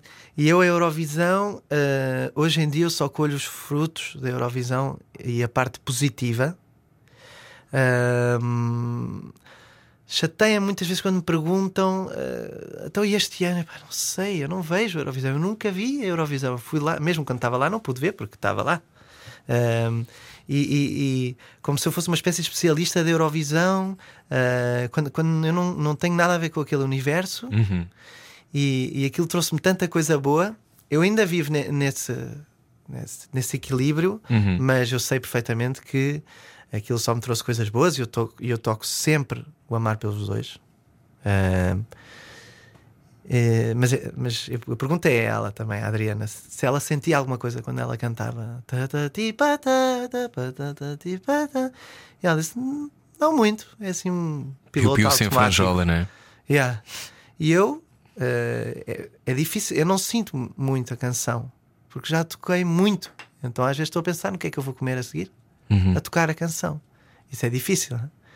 E então, ultimamente, tenho tentado estar mesmo presente naquela canção. Sabes? Quando chega essa época, okay, essa altura do concerto, okay, mais pelos dois. Mais presente ainda que as outras, não é? Porque esta canção trouxe muito, então tenho que estar presente aqui. Tento estar eh, mais presente. Mas é difícil não pôr o piloto automático, porque são muitos anos a cantar a canção e, é onde ser, e há de ser a minha vida inteira. Mas não quero ser reduzido àquela canção. E não és, de todo. Yeah, eu acho que hoje em dia já Acho não que não, sou. Salvador. Acho que hoje em dia já não sou. Mas Tiveste medo que isso acontecesse? Sim, sim, One Hit Wonder. Eu acho que sou um bocadinho One Hit Wonder, mas quando as pessoas me, me vêm ver, acham que eu sou mais do que isso. Mas toda a gente me veio ver porque me viu ali. E eu tenho que estar agradecido, porque aquilo foi uma montra, não sei quantos milhões de pessoas é que viram aquilo. Ahm, mas sei lá, imagina, há um concerto agora na Letónia. Ah, eles vão, vão convidar vários artistas. É uma big band na Letónia, eles vão convidar vários artistas para participar e tu vais lá e são três canções. E eu tenho o alarmezinho que diz: quais são os outros artistas? Porque se são artistas da Eurovisão, eu não, não, não, Não me apetece. Uhum. Não me apetece. E eu disse: não, não, não, são outros artistas. Ok.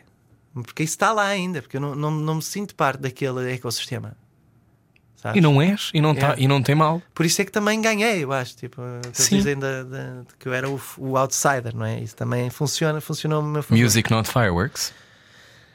Acho que não, eu acho que hoje em dia há lugar para tudo. Eu fui ver o Stromae, foi dos melhores shows que eu vi na minha vida e era Fireworks. Coldplay é fireworks, embora tenha Coldplay, músicas. Gostava de ter ido ver Foi também. incrível. Gostava de ver Harry Styles, muito, gostava muito de ver Harry Styles e não, não consegui ver, mas também é Fireworks e eu adoro.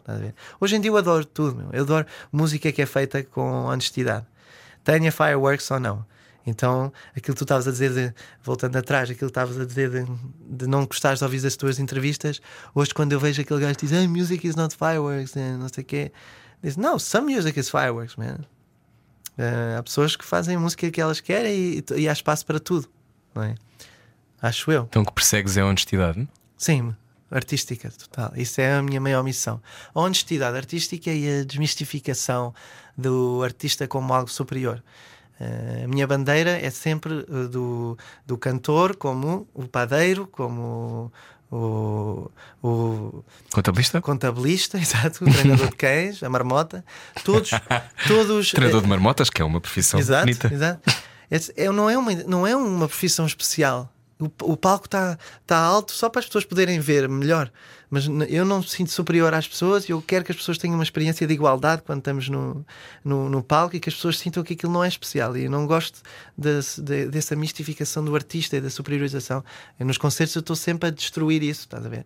Passo uma canção ah, muito bonita e tal, e depois digo uma estupidez para as pessoas estarem para estarmos todos iguais, não sei explicar. Isso, isso é a minha bandeira da desmistificação do, da arte como sendo só mais um ofício igual aos outros. sabe? Claro, concordo. Tu, o que é que faz, o que é que para ti faz parar o tempo? Acho que é, que é a Aida neste momento, porque não há mais nada. Quando está ela ali, pum, toda a atenção está sobre ela, para ela sobreviver, para ela comer, tal. Uhum. ela para o tempo completamente. Eu, quando estou em Paris, os dias é só como se ficam tipo blurred, porque é só estar com ela o tempo todo.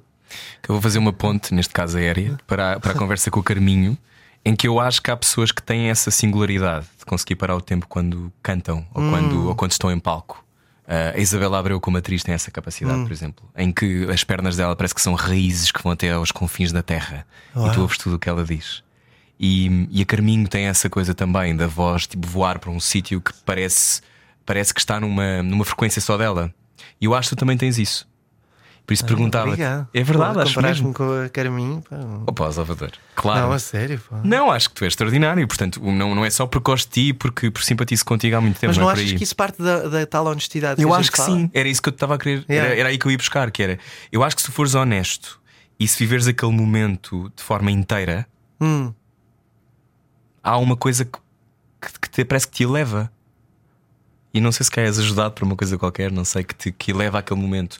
Porque é para lá, porque eu acho que quando tu cantas, eu acho que é isso que, que acontece. Esta pedra quente é, é um exemplo de uma música mais, mais uh, rápida e mais, mais próxima das pessoas, numa coisa mais alegre. Sim. Mas quando tu tens aqueles momentos de pausa, ouve lá, tu tens isso naquela música com o Agir, que, é uma, Sim. que tem imenso, tem imenso Yeah. autotune. Yeah, yeah, E-. E, e é a vertigem que eu já ouvi conduzir 200 vezes, porque mantém acordado quando eu vou para casa assim.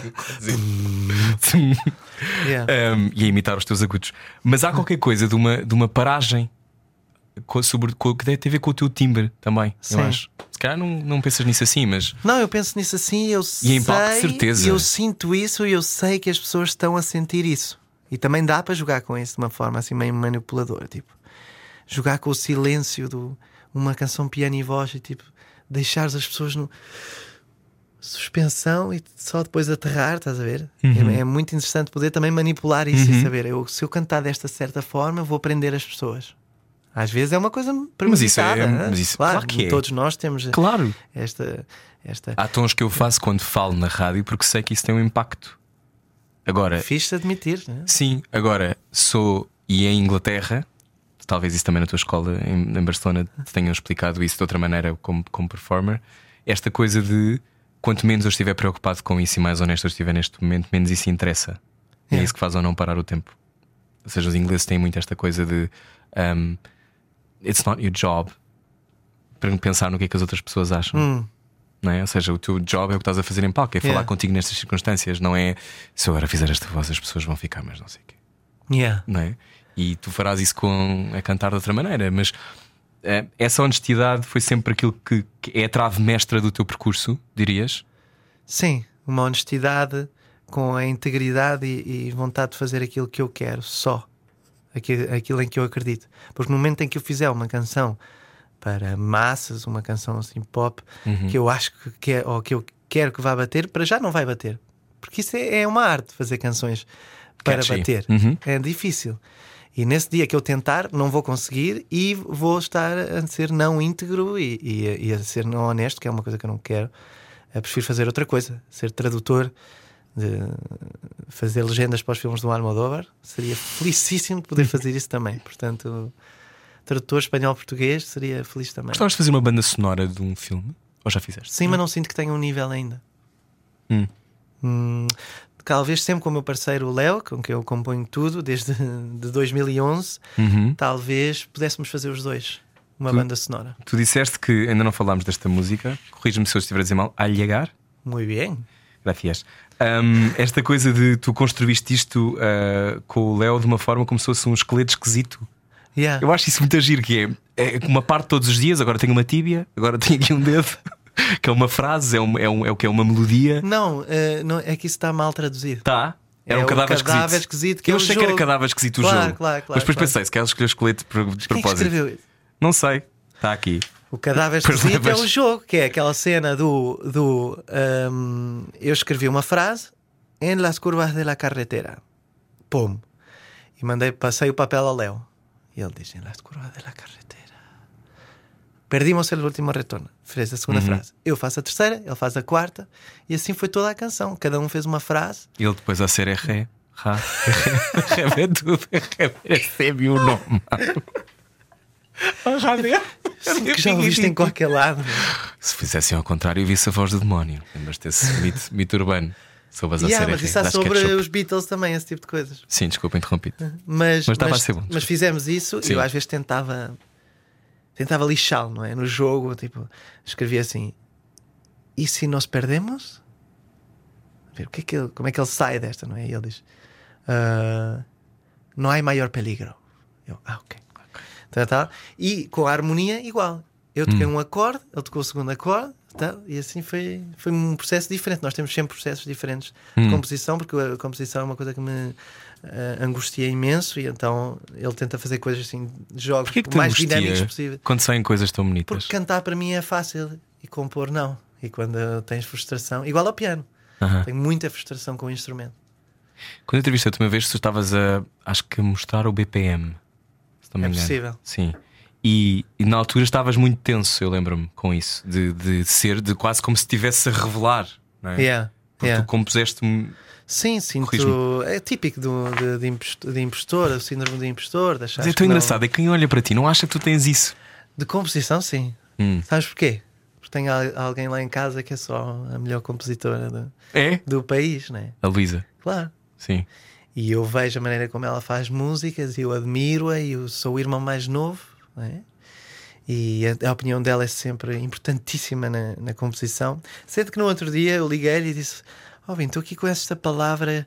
ahm, Ou Bin, é como lhe chamas? BIM, BIM. Bim. B-I-M. Não sei porque acho que o meu pai chamava assim a minha mãe e depois ficou para a minha irmã. Toda a gente na família chama BIM. e eu disse: Bim, estou aqui com esta frase, mas não sei. É um bocadinho, um bocadinho fuleira esta frase. E ela disse: Não, na tua voz nada vai soar fuleiro. E eu disse: Ok. Oh. E a partir daí fiquei mais, mais descansado nesse Hum. aspecto. Mas eh, é o que eu te digo: isto é um músculo e eu tenho que. Pá, a Deslandes, no outro dia, eh, eu estava com ela, ela disse: Vou só ali à casa bem. E voltou da casa bem, cinco minutos depois, com uma letra feita. Então, depois disto, tu dizes: "Pá, Tenho muito que trabalhar.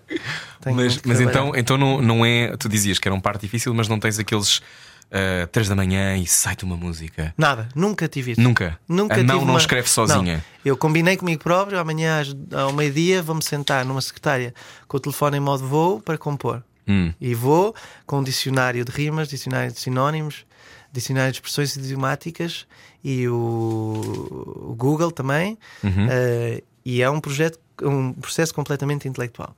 Matemático. Sim, completamente. Nada romântico. Até com o Léo fazemos estes jogos, mas eu estou não estou bem. Tô, quando fazemos residências, vamos para uma casa assim no meio do nada. E esses dias para mim não, não é uns dias que me apeteça. É tipo, ok, vamos lá. Precisamos de música só porque precisamos de discos para eh, fazer concertos. Porque senão nunca mais fazia. Cantava assim. Coisas soltas. Sim. Com quem é que tu gostavas de trabalhar que ainda não trabalhaste? Hum, isso é uma boa pergunta, porque quase todos, não é? Vivo, Primeiro Vivo vivos, depois Wonder, man. mortos. Stevie Wonder, falta-me o Stevie Wonder e o Paul McCartney, são os únicos que me faltam. O Caetano, Silvia Drexler são os mais importantes, já foi. Então, sei lá, gostava de. Yeah, Stevie Wonder e o Paul McCartney seria assim. Mas isso nunca vai acontecer. Mi- Mas nem que Hum, fosse conhecê-los, sei A minha lá. costela bruxa, minha costela bruxa está-me a dizer que é possível.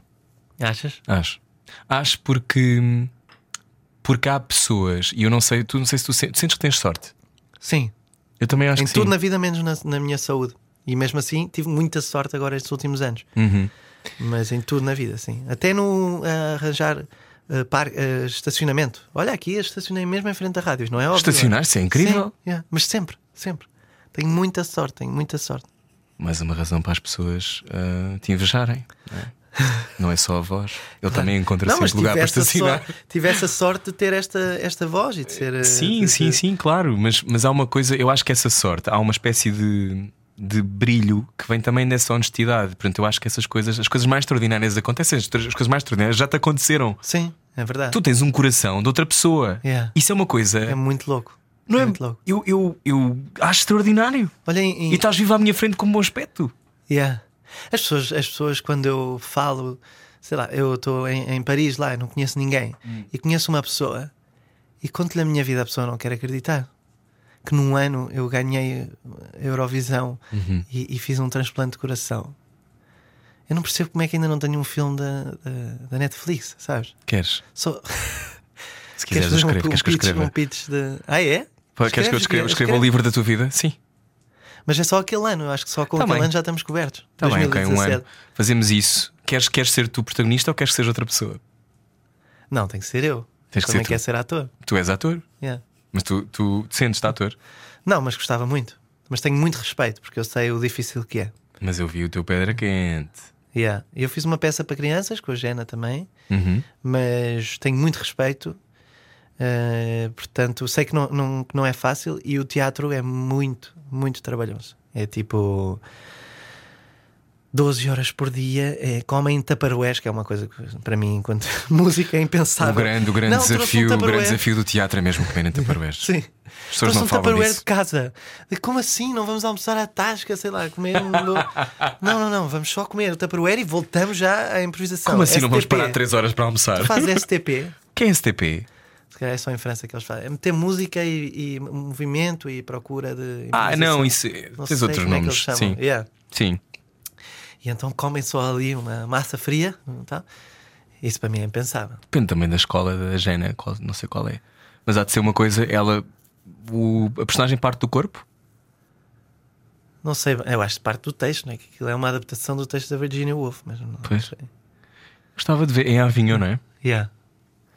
Ela nunca veio aqui com uma peça dela e a última peça foi super bem ac- eh, aclamada. Eh, mas não, não- agora em Portugal não tem nada. Quando a vês triunfar, o que é que sentes?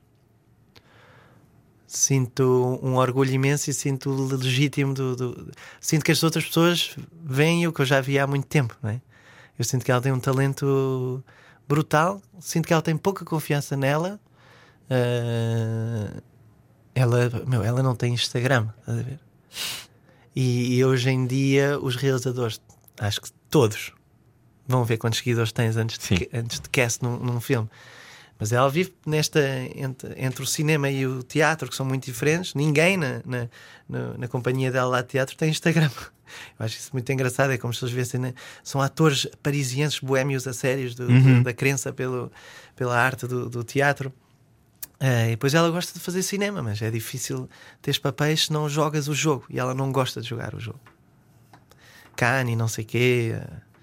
Eu um dia fui com ela ao Festival de Veneza e, e- achei um- uma indústria do cinema muito hierárquica. Achaste pior que a música? Suja, muito pior. A música é muito mais solidária, muito mais ca- camaradagem na música. Eh, Nós estávamos lá em Veneza e ela estava num, num hotel, eh, uma espécie de um motel. Depois a atriz que tinha mais três falas do que ela no filme já estava no outro hotel. Depois, tá, sabes, há uma hierarquia brutal. As pessoas que falam contigo, que querem conhecer-te, as entrevistas, não sei o quê. Isso para mim foi, uau, ainda bem que nós. que sinto que a música é muito mais eh, solidária, isso, uns com os outros. Liga-se a prémios ou nem por isso? Sim, tenho esse meu lado, gostava de ganhar um Grammy. Tenho essa ambição Só um? parva. Sim, só um. Um? Grammy la- latino de melhor canção, alguma coisa assim. Eh, não sei se para me dar legitimidade, não sei. Às vezes sinto que mereço, sabes? Claro que mereces. E, e noutra altura sinto que não, eu estou a fazer a minha música que acredito, e depois tenho dias em que quero ser a Rosalia e, e, e quero, quero ganhar um, um O Grammy. MTV, o MTV Video Music Award. Yeah. Pela Adorava. quente. Adorava!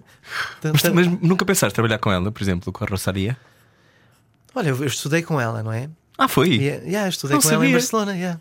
Até hoje, a melhor versão que eu já vi na minha vida do Someone to Watch Over Me, que é um standard, Hum. foi dela, que eu uma vez entrei na aula e nós estudámos os dois lá no, no, no talher, sim. A e eu sério? via cantar muitas vezes e, e ela uma vez dormiu em minha casa porque o comboio já tinha ido embora de, lá para o pueblo dela e ela veio dormir à minha casa e pronto, éramos, conhecíamos. Uhum. Eh, e uma vez depois dela lançar o Los Angeles, que é o primeiro disco, Que é muito bonito. Yeah, eu liguei-lhe e disse: Rosália, este disco é impressionante, não sei o quê. E ela, "Ah."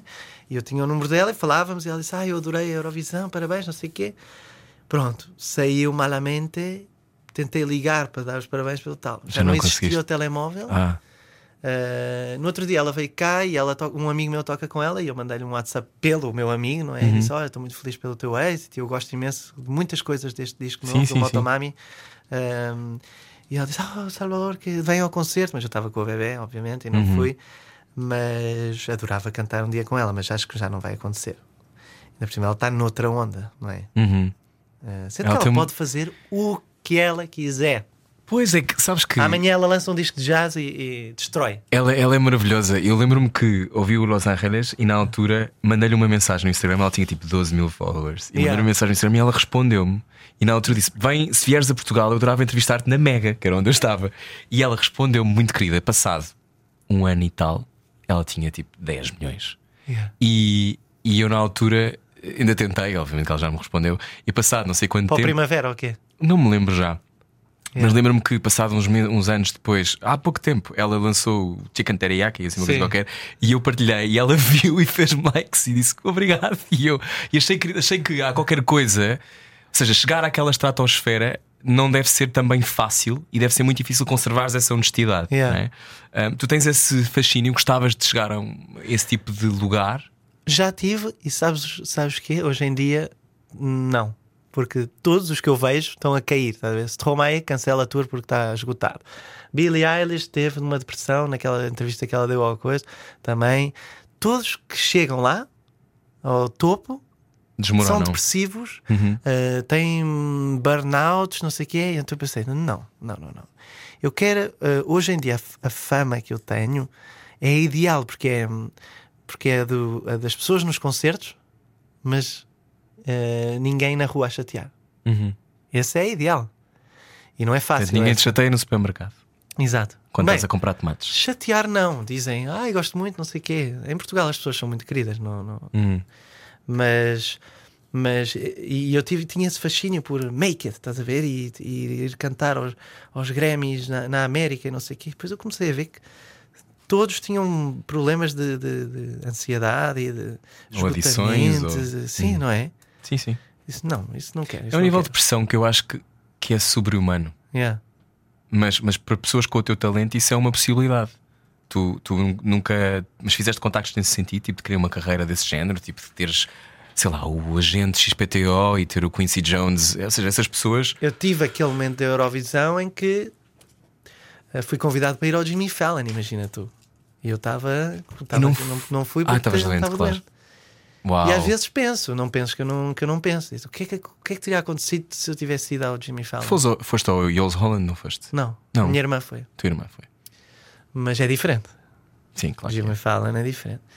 E, e, e às vezes penso o que é que teria acontecido.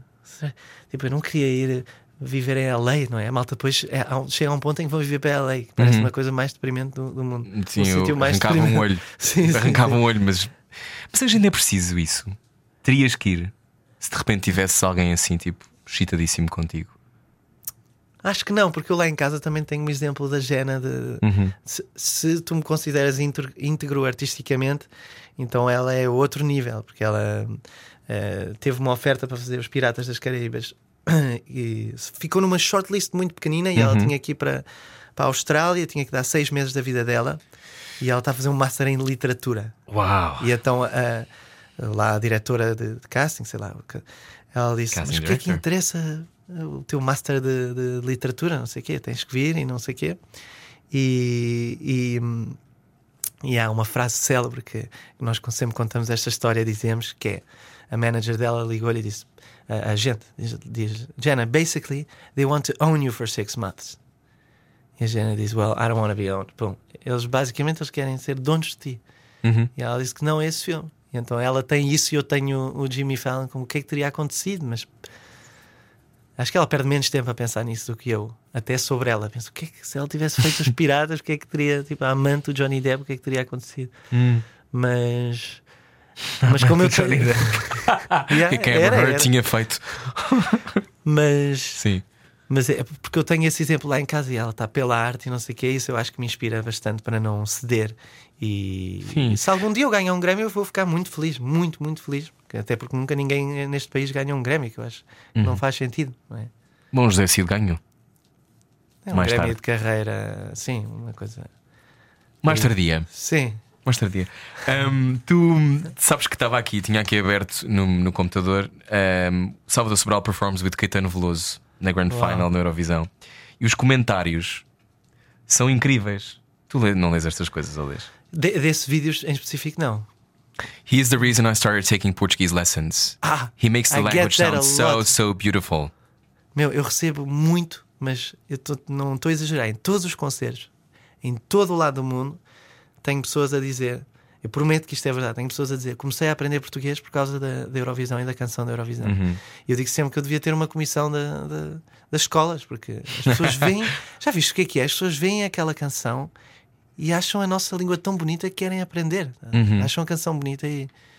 E acontece, aconteceu-me na Ucrânia, aconteceu-me na Polónia, Uhum. ainda agora em Espanha, em Cádiz. Nós somos todas da escola de não sei o quê, estamos a aprender português por causa da Eurovisão. Estás a ver? Nós, São muito- é são- incrível. é incrível, são muitas as mensagens aqui, deste vídeo só. Eh, foste feliz neste momento ou foi uma grande tensão? Fui muito Eu estava lá, eu lembro-me na altura, tu estavas a entusiasma- uma entrevista Sim. dentro de um duche. Do chuveiro. Depois foi, depois foi. Mas lembro-me na altura, tu estavas, eu lembro-me de estar num camarim contigo e tu estás, era entusiasmado porque a Jena vinha aí. Yeah. O que eu achava incrível, que é tu vais cantar daqui a 5 minutos ou whatever. E, mas a, a, a grande Sim. alegria era a Jana. Essa fase do. do... Sim, claro, não é? Yeah, yeah, mas yeah, mas tens o que é que lembras deste tempo? Foi, foi um Sabe, momento mas feliz. eu estava a tomar muito, muita, muita cortisona ainda e estava. hum, A cortisona faz-nos mais apaixonados, claro. Não, mas é que eh, há épocas assim depois da operação, pouco tempo depois, que que é como uma névoa, porque eu tomava Claro. muita medicação e eu acho que isso me dava. Eu lembro de perguntar à médica: eu vou ficar para sempre assim, tipo, parece que fumei uma, uma ganza de AX mau, sabes? Hum. Estava assim sempre adormecido. E lembro de perguntar à médica: ela, não, isto é só porque saíste há pouco tempo do hospital e a operação, não sei o quê. E, e- e eu tenho pena porque esse- épocas como essa agora tenho umas tipo um bocadinho enovoadas, sabes? Hum. Mas cantar com o Caetano, este, este ano, quando fomos à casa dele, foi tipo. Ele estava. Porque ele aqui, em- quando vem a Portugal, está sempre muito cansado, porque faz muitos shows de seguida. Ele agora diz que venham ver-me cantar Yeah. à minha terra, não é? Eu adorei isso. Achei lindo também. E então ele fica muito cansado, e, e quando eu estou com ele, eu, sinto já que quero só descansar. Mas no- lá no Rio ele estava cheio de energia. Tivemos até às quatro da manhã a cantar tudo. Tudo que eu gosto dele. E eu disse: Lembras-te daquela? Ele diz: Ah, talvez. Tal.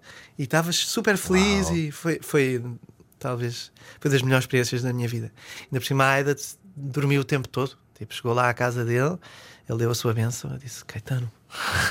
deu a sua benção e ela ficou a dormir o tempo todo, a noite, Tipo e nós Simba. cantámos. Basicamente, tenho uma foto quase Simba, sim, sim, sim, com ele e ela. Eh, e então tivemos até às quatro da manhã a cantar, e, e- e isso para mim foi, foi muito, muito, muito especial. Estou tão agradecido. Fico por feliz isso. que tenhas Isso vale mil isso. Grammys, né? Sim, fico muito feliz É. que tenhas vivido isso e que tenhas sentido que, que encontraste as tuas pessoas. Hum. Porque é muito difícil às vezes a continuar não sabendo onde é que elas estão. Mas diz isto por experiência. Não, sim, por experiência própria, mas acho que muitas pessoas sentem isto: que é, é difícil tu procurares ahm, encontrar-te no, no sítio onde estás e, e parece que falta sempre qualquer coisa, ou é curto, ou o público não percebe, ou, ou as pessoas à tua volta também não te aplaudem como tu gostarias, ou, ou seja, isso é um sítio que, que é solitário, não é? Hum. Portanto, encontrar E é isso muito comum, e é muito comum. super transversal, não é. É. só para artistas, não é? Portanto, fico feliz que no Brasil tenhas sentido isso. Sim, e, e sinto isso no geral. E, e é curioso porque eu podia ter ido à Eurovisão fazer uma coisa com a qual não me identificava. Ah, E ficava muito conhecido, mas depois tinha que cantar uma canção. Uhum. Mas depois era o Upside It Again, não é? Exato. Eu gosto. Eu adoro também.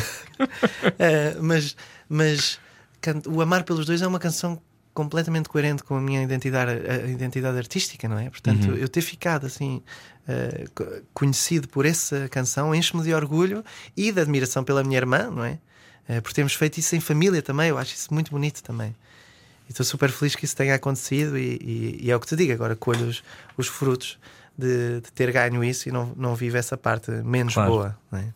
Pensas na morte? Hum, pensei. Penso mais agora do que quando estava efetivamente a, a- a morrer. Porque não me importava, até achava um descanso morrer na altura em que estava doente, porque estava sempre muito cansado, sabes? É chato, estás a lavar os dentes e ficares cansado de fazer cardio, não é? Lavar os dentes e ficar, ter que respirar, não é? Eh, eu lembro-me que às vezes falava, se eu estivesse aqui numa entrevista contigo, Uhum. de estar a falar tanto, tinha que. Porque tu, quando estás a falar, não estás a respirar. né? E, e ficava cansado de falar, imagina. Uhum. E então, nessa altura, pensei: ah, se morrer, olha, pronto, morri feliz, cantei, não sei o quê, e, vou- e vou descansar. E depois, quando fiquei saudável, jogar futebol, eh, casei, eh, comecei a tocar por todo o lado, hum, tive uma filha, digo: ai, não me apetecia nada morrer agora. Não posso, não é? Não posso. não posso, agora está agora tá a ser muito giro. E então penso muito mais na morte agora do que quando estava efetivamente a, a morrer. Né? Hum. O que é que vem aí? Ou seja, o teu timbre vem aí, não é? Já o estivemos a ouvir esta, nesta hora inteira, nesta hora e 22. Uau! Eh, yeah. Um, eu pensei, estou a pensar, se calhar tenho que ir embora. Eh, timbre em várias línguas. Um, timbre sai dia 29 de setembro. Uhum. Uh, porque a Adele não deixava sair antes, não é? nem a Adele, nem, Exato, nem que se nem chama Harry. Styles. Harry Styles, chatíssimos. Um, composto por 11 originais. Um, estás entusiasmado? É a tua melhor representação de ti mesmo, mais fiel? Eu penso sempre que sim, porque é um disco tropical, é um disco que vai buscar ritmos sul-americanos Uh, tem, tem também uma base no jazz Hum. e, e canções autorais, mas eu acho que nós dizemos isto em todos os discos. Eu estou farto do, do, do meu outro disco e ainda tenho que fazer vários concertos.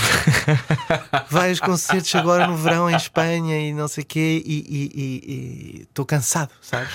Sim. E lembro-me de ter esta mesma sensação com o BPM. Não, este disco é a representação total da, da minha identidade e não sei o quê. E, e agora, quando acabei o timbre, disse: Este é o que o disco, porque tem o folclore e tem o jazz. E, tem... e pensei: Não, eu digo isto sobre todos os discos, que é o disco. Portanto, pronto. Se é o disco que me vai fazer ganhar o Grammy, não creio. Porquê? Uh, não sei. Porque os portugueses ainda não estão no, no radar deles. Estás a ver? Sendo que agora os Grammys vão ser no Grammys latinos. Mas agora o rabo de peixe. Tudo pode acontecer. Exato. Ahm, olha, gostei muito de conversar contigo, Eu também, como sempre. como sempre. Ainda não te perguntei, tenho uma coisa para te perguntar ainda, mas antes só lembrar que o álbum depois vai ser apresentado no CCB dia 27 de outubro, Uhum. correto? E no Porto, na Casa da Música, no dia 15 de novembro. Os bilhetes já estão à venda. Sendo que vais viajar um bocado por todo lado até lá, é isso? Sim. A minha ideia era descansar um bocadinho antes do disco sair, Uhum. uh, mas não aconteceu. Os agentes queriam vender concertos, então vamos à Alemanha, vamos à Finlândia, que vai ser giro também. Uh, vamos a Ibiza em agosto. o Vais em Ibiza? Festival de Jazz de Ibiza em agosto. Eu digo, a sério, isto vai acontecer. Ibiza. Ibiza, a Menorca, Ibiza? Menorca. Menorca, Mallorca e, e as ilhas, não é? claro. Uhum. E mais o que em agosto, acho que é isso, a Alemanha outra vez, outra vez à Alemanha. Uh, Já foste e é tocar aos. Estados Unidos? Já não já? Não, não. Nunca foste? Não, não, É um sonho. Mais sonho tocar no México do que nos Estados Unidos. Eu prefiro sempre a América do Sul. Hum. Tenho uma relação. Acho que todos temos uma relação de amor-ódio com os, os- os Uhum. americanos. Eu não consigo perceber os americanos. Não, não consigo eh, penetrar. eh, não Achas consigo que é ler os mentira? americanos. Achas que é tudo mentira? Não consigo lê-los. Não, vivi lá e não consigo perceber. Não consigo perceber. Sinto que eles são muito diferentes de nós. Uhum. Sabes? Sim. Eh, e então não consigo percebê-los. Mas claro que sim. Eh, eh, mas preferia ir ao México, Venezuela, Peru, Colômbia, qual- qualquer um destes sítios antes de ir aos Estados Unidos. Ok. Se fosse um animal, que animal serias? Um papagaio, porque eu imito os sons de, de- de toda a gente. Podes dar-nos um bocadinho. Do papagaio. Ai não, o papagaio é imitar os sons. Eu imito sempre tudo o que é sons, e então eu acho que só poderia ser um Só papagaio. podes ser um papagaio. Sei que tinhas um som específico de papagaio. Ah, não, não, não, não. Ok. Eu sei fazer corvo. Ah, é? Do Raven? Tipo Sim. Barry? Não, tipo um raven mesmo. Yeah, então faz Porque lá, porque nas, eu te posso fazer. Porque nós na escola tivemos Animal Studies. Então um dia, um dia éramos de chugos. Que universidade é que isso. Foi na Bristol Não, Vic? Universidade de Biologia? Não. Universidade Não, não, não, não, Botânica? não, não, não. Andei a ver como é que eles se mexiam. Sim, porque isso envolvia também um lado físico. E portanto era, foi de chugo uma semana, depois fomos, fomos corvos noutra, depois acabei a ser uma pantera. loucura. E então eu tive que ser uma é pantera e teatro ser uma Macbeth. Tipo Jacques Lecoq? Ah, um bocadinho, mas não tanto. Macbeth. Macbeth em, em, em, em Sim. corpo. Não, era. Saías, tu tinhas um animal, que nós tínhamos todos um monólogo, não é? Yeah. Tu saías do animal e fazias o monólogo. E eu saía de uma pantera negra, obviamente, para o Macbeth. Uau! E era aquela coisa, is this a dagger which I see before me? Depois, tipo, aquilo, depois seguias e depois tinhas que usar os ombros, neste caso, e era isso que te fazia entrar nos versos seguintes. Era uma coisa meio serpenteante. Gostava de conhecer o professor dessa, dessa cadeira. Era o. Joel. O Joel, quer dizer, Joel. Sim, o Joel. Que era um que estava sempre a fazer potato spins. Porque ele era muito físico. Estava sempre a fazer coisas. Era o mais novo, era o mais novo de todos. Um, a Verónica a ouvir. Era o Potato pota- spins. Potato spins. Would you fancy some potato spins? The potato spins are great. You should get them with mash. Um, bom, o que é que tens debaixo da língua? Um, ecstasy, baby. Era que eu estava à espera. Debaixo da língua tenho hum, uma, uma canção para te mostrar. Tens. Tenho. Estás a mentir? Olhaste para o, para o teto? Fez assim. Eu não sabia que isto era alguma coisa tipo o que é que dizem os teus olhos, não sabia. Não, quer dizer, é o meu querido, sim, é. Eu agora ia fingir, Ah, mas sim. tinha preparado uma coisa. Não, podes dizer o que debaixo da, debaixo da língua tenho sempre eh, música, não é? Tenho sempre uma canção para te dar. Qual é a música que Sabes tu que a andas minha, a cantar a agora? minha boca é anatomicamente feita para cantar. É, Yeah. estás a ver, estás a Foi, inventar. foi a minha professora que me disse de voz um dia. A olha. sério? Porquê? Porque tens Tem essas céu da boca, ressonâncias. não, o céu da boca muito alto. Ó. Pois tem, é verdade. E a minha professora disse: o céu da boca, que é um termo muito poético. Foi o primeiro convidado a mostrar-me o céu da boca. Eu agora espero mais dos próximos. Devo dizer que céu da boca só existe em português. O termo céu da boca, e sempre que eu digo às pessoas, aos The estrangeiros. sky of the mouth. the mouth sky. As pessoas dizem: sério? El cielo de la boca, que bonito. Sabes? Então o que é que eles dizem? Paladar. A boba da Sim. palatina? Paladar. Paladar. Em espanhol e, e em francês também deve ser por aí. Hum. Essas esse tipo de.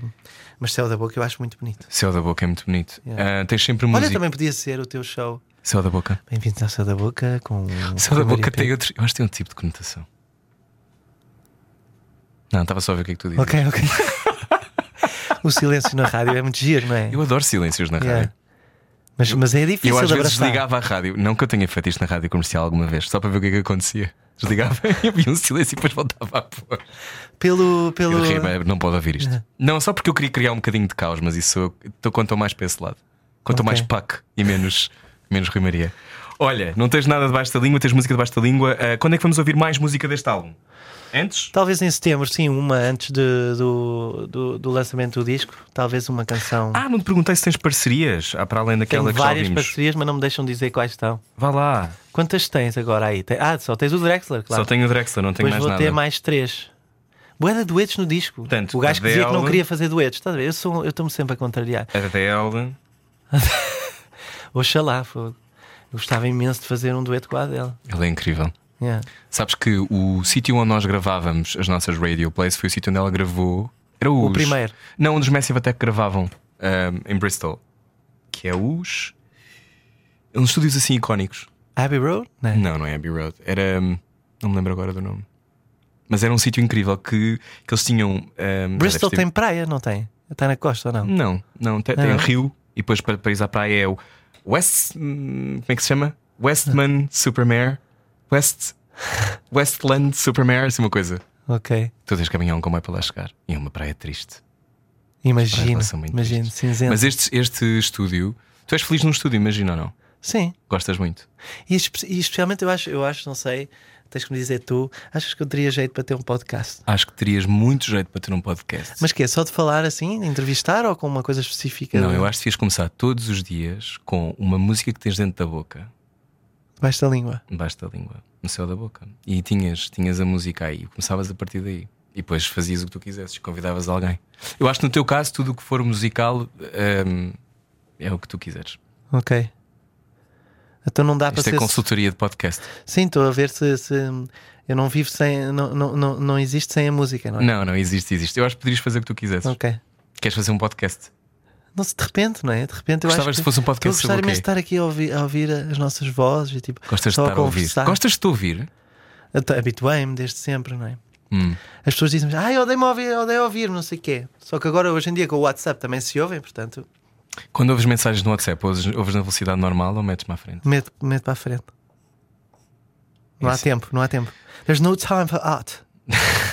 foi uma, olha, foi outra frase mítica que disseram à Jana no- numa série que ela fez. Que ela diz: Ah, eu preciso fazer outro take, eu não me senti na coisa. Honey, there's no time for art. Uau, E acho então- que estou estou com uma hemorragia interna. eu odeio isso, eu odeio isso. Yeah. Mas Só isso é um assim take. nestas séries. Eu sei, eu sei, né? eu sei, Yeah. eu sei. Nas novelas também deve ser assim, não é? Não, não é bem isso que dizem. É, temos de ir almoçar. não, estou a brincar. Estou a brincar, não quer que me odeiem. Bom, uh, Salvador Sobral, Pedra Quente. Uh, gostei muito deste vídeo, fiquei muito contente que uh, também fosse traduzido como irmão de, de Luísa Sobral. Ah, Achei, um, foi giro. achei engraçado. Tens medo de ser cancelado? Eu? Não. Sim. Já tive mais. Mas quando fazes podcast e não sei o quê, não te... fazes tantos, não tens medo de dizer alguma coisa? Eu já disse mil coisas que são problemáticas. Ah, é? Já, eu acho, no sentido de tudo o que tu digas pode ser passível de ser objeto de um Eu tenho um cancelamento. radarzinho sempre agora, estás a ver? Tens. Desde esta nova era Eu- de, de can- ser cancelado que eu tenho esse. Mas eu acho que é importante que nós pensemos no, no peso das palavras. Hum. Ou seja, que sejamos honestos também aí, não é? Que é o que eu quero dizer é verdadeiramente isto. E acho que ahm, pensar sobre as coisas não significa que fiques também tipo de mãos atadas. Mas é, um- é uma coisa difícil de negociar. Eu percebo a tua pergunta, não é, não é simples. Não, não é um radar que me censura, mas é só que, tá- que ele está ali. Tipo, não te esqueças da. Eu acho que se não quiseres objetivamente mago- magoar alguém, não é? Tipo, obviamente que as novelas são coisas muito Mas difíceis não, é de bem fazer. assim, mas, não é, mas não é bem assim, não é só. Não queres magoar alguém, mas as pessoas estão ávidas de uma coisa que possas dizer errada para, para te cancelarem, meu. Sentes isso? Ah, sim, na internet sim. Passas muito tempo na internet. Não, mas sei que é assim. Desculpa, estava só curioso. Estamos nesta era de ser cancelado. não, Não, é? claro que sim, mas eu acho que, que cada vez mais hum, tem, a ver, tem a ver. Mas, por exemplo, porquê é que eu gosto disto? Porque isto, não, porque isto está contextualizado. Sim, Ou seja, nós estamos a falar há muito tempo e quem quiser ouvir vai perceber o que nós estamos a dizer. Sim. O problema é quando as coisas estão descontextualizadas. que acontece, Muito. sempre. Quantas vezes é que já não te aconteceu, não é? Muitas. Muitas. Portanto, ficaste um bocado escaldado. Eu, tam- eu também. Mas no limite não vais deixar de dizer coisas. Não, mas tens de dizer de, de outra forma, não é? Porque depois ap- aproveitam aquilo para. É uma, é uma arte. Percebes como é que podes dizer para eles não porem aquilo no título, sabes? E, mas, eu- mas eu fico feliz de tu fazendo isto todos os dias, ou, muito, ou várias vezes. Não sei se gravas muitos de seguida ou quê, mas se não tens esse. esse Não, tem às vezes. de- Tem às vezes, eu acho que tem mais a ver com. hum, para tu poderes, às vezes, entrar em temas que são mais difíceis, tens que estar documentado, ou pelo menos estar informado sobre isso. Exato. Portanto, as tuas escolhas que podem ser consideradas problemáticas, ao menos estão. Se eu tiver que te defender, tenho argumentos para defendê-las, Ok. em vez de ser uma coisa gratuita. Sim, Eu acho que esse foi o meu crescimento dos últimos anos, talvez tenha sido esse, Ok. quanto a isso. Mas, mas sim, é uma, é uma altura muito violenta. sim. Portanto, às vezes nem vale a pena falar. Houve uma razão porque eu fiquei um ano e tal calado também, porque não me apetecia. E depois agora voltei. Mas não era por este medo de ser cancelado, era por. Não era também porque, porque era muito barulho. Muito barulho. Não estás a acrescentar nada. Hum. No outro dia gozaram comigo, um realizador português gozou comigo porque eu disse: Ah, eu não quero, eu não quero escrever uma série porque eu quero acrescentar. Se eu fizer, quero acrescentar. E fui gozado. Mas, mas, mas eu acho que eu concordo com isso. Acho que não quero tirar coisas para o mundo. Só mais uma coisa. claro. Não sei se sentes isso. Sim, sim, sim, sim. Porque agora vivemos essa época do estímulo contínuo e lançar coisas, lançar coisas, fazer coisas. E não há tempo para aproveitar ela. Não há... Ai, sabe estavas a dizer que tínhamos que acabar. Não há tempo de aproveitar as coisas, não é? Porque A Verónica continuamente a fazer. Yeah. Sim. Estamos continua- continuamente a mandar estímulos às pessoas. O que é que idealmente gostavas que fosse? Tipo, se pudesse agora, tinhas aqui um botão, carravas neste botão e é uma coisa que era apagada da, da nossa realidade todos os dias. Havia alguma coisa que tu apagavas? Eu apagava o Instagram. Provoca-me ansiedade. Porque tenho que postar todos os dias, tem que haver conteúdo. Apagava as redes sociais. Porque antes os músicos eram muito mais felizes em redes sociais. Tenho que ir à casa do outro fazer um vídeo para não sei quê, tenho que ir a... tenho que fazer esta história não sei quê, tenho que promover este post não sei do quê. Adorava viver sem redes sociais. E perco muito tempo a pensar nisto. Não sei se tu. Sim, eu também. Tipo, ok, amanhã se eu fizer história assim, depois, depois da manhã posso fazer um post de não sei quê. E tipo, e antes não havia esta preocupação. Uhum. Era só a música. Só a música. Passa na rádio, ótimo, ainda bem que passa na rádio. Não passou, não faz mal, fica para a próxima, não sei o quê. E já não pensavas mais nisso. Agora tens que ver, e os seguidores, mas porquê é que desceu agora no investigador? Tal. Ahm, e então o botão era isso, apagar as redes sociais. Pum. Gostavas de passar mais na rádio? Sim. Claro que sim, claro que sim. Para chegar a mais pessoas, claro, sempre, Uhum. sempre, sempre, sempre. Na, na rádio comercial de Espanha é Los 40 principales. se, eu, se eu pudesse passar nos 40, é. é Fogo, verdade, os 40 é. principais é um tipo mamute das Los rádios. 40 principales! É uma, coisa, é uma coisa super intensa. Yeah, yeah, yeah, Eles têm aqueles prémios também, não têm? Sim, sim, sim, os prémios 40. Mas há uma imensa cultura de rádio em Espanha. Yeah, yeah, yeah, há verdade. muitas, muitas rádios. Está bem, então olha. A quando- melhor delas todas, que é a Rádio 3. Tem- Passa todo tipo de música. Três. Radio 3. Cuando los elefantes sueñan con la música, con Miguel Ángel Cordero. Eh, bienvenidos a una sesión más de Cuando los elefantes sueñan con la música. Esta noche tenemos un poco de música congolesa. Eh, también vamos a recordar la muerte de Jim Morrison. Mm. Eh, eh, quédense de este lado porque muchas cosas van a pasar. Una entrevista con el actor famoso, ganador de tres Goyas, Rui María Pego, de Gracias. Portugal. Gracias. Muito obrigado. Namaste. Eu devia ter chamado este podcast Namasté. Finalmente, Claro. imagina. Depois tinhas uma malta esotérica que vinha tipo enganada. Tana. Plim! O tempo Yeah. todo a chatear-me a cabeça. Salvador, obrigado. Obrigado, Obrigado. por este bocadinho espanhol que eu vou isolar e vou passar todos os Claro. dias na rádio. Quando alguém não tiver a ouvir, desligo a rádio e ponho isto a passar. Sueñan con los elefantes. Quando os elefantes sueñan com Quando a los música. elefantes sueñan con la música. É um programa real. É um Existe? programa- Yeah, yeah, yeah, Ah, não sabia. Sim, da Rádio 3. yeah. Ah, ok. Uma espécie do Oceano Pacífico. Exato. Talvez não. Mas é isso, com música de- muito louca de todo o mundo. Ah, sabe? fixe. Yeah. Tá bem. Então, olha, Salvador, vemo-nos em breve, espero eu. É sempre bom encontrar-te. Sempre bom ver-te e falar contigo, fora ou dentro da- do estúdio. Sim. É igual, a sério, a gente é igual. Não, Nós não somos temos- igual, iguais cá dentro que somos lá fora, lá fora, Sim, cá dentro. Amiga. Relembrando, amiga, a Timbre chega dia 29 de setembro às suas mãos. A doçura do primeiro avanço de Alhegar já anda por aí. Que sucede agora a alegria e reverência de Pedra Quente. Quando os elefantes. Quando os elefantes swingam. Olá, marmotas. La mar- Las Marmotas. A Marmota é o próximo single de Salvador Sobral, não perca. Pedra Quente, um vídeo incrível, veja. Obrigado, Salvador, por teres vindo até Obrigado, da Língua. Rui, pelo convite. Obrigado. Pode sempre ouvir um novo episódio do Debaixo da Língua à quinta-feira. Já sabe, aqui o lugar onde as marmotas são felizes. Um abraço. Debaixo da língua. Tome conta da sua marmota. Um pedido não só meu, mas também de Salvador Sobral, tenho a certeza. Bom, adeus. Foi muito bom conversar com o Salvador. Ah, Aliás, é sempre bom encontrá-lo e não só ser esmagado pelo seu talento na música, mas também ser esmagado ah, pela sua disponibilidade numa conversa. É raríssimo e fico muito contente ahm, por o Salvador ter aceitado vir aqui ao Debaixo da Língua.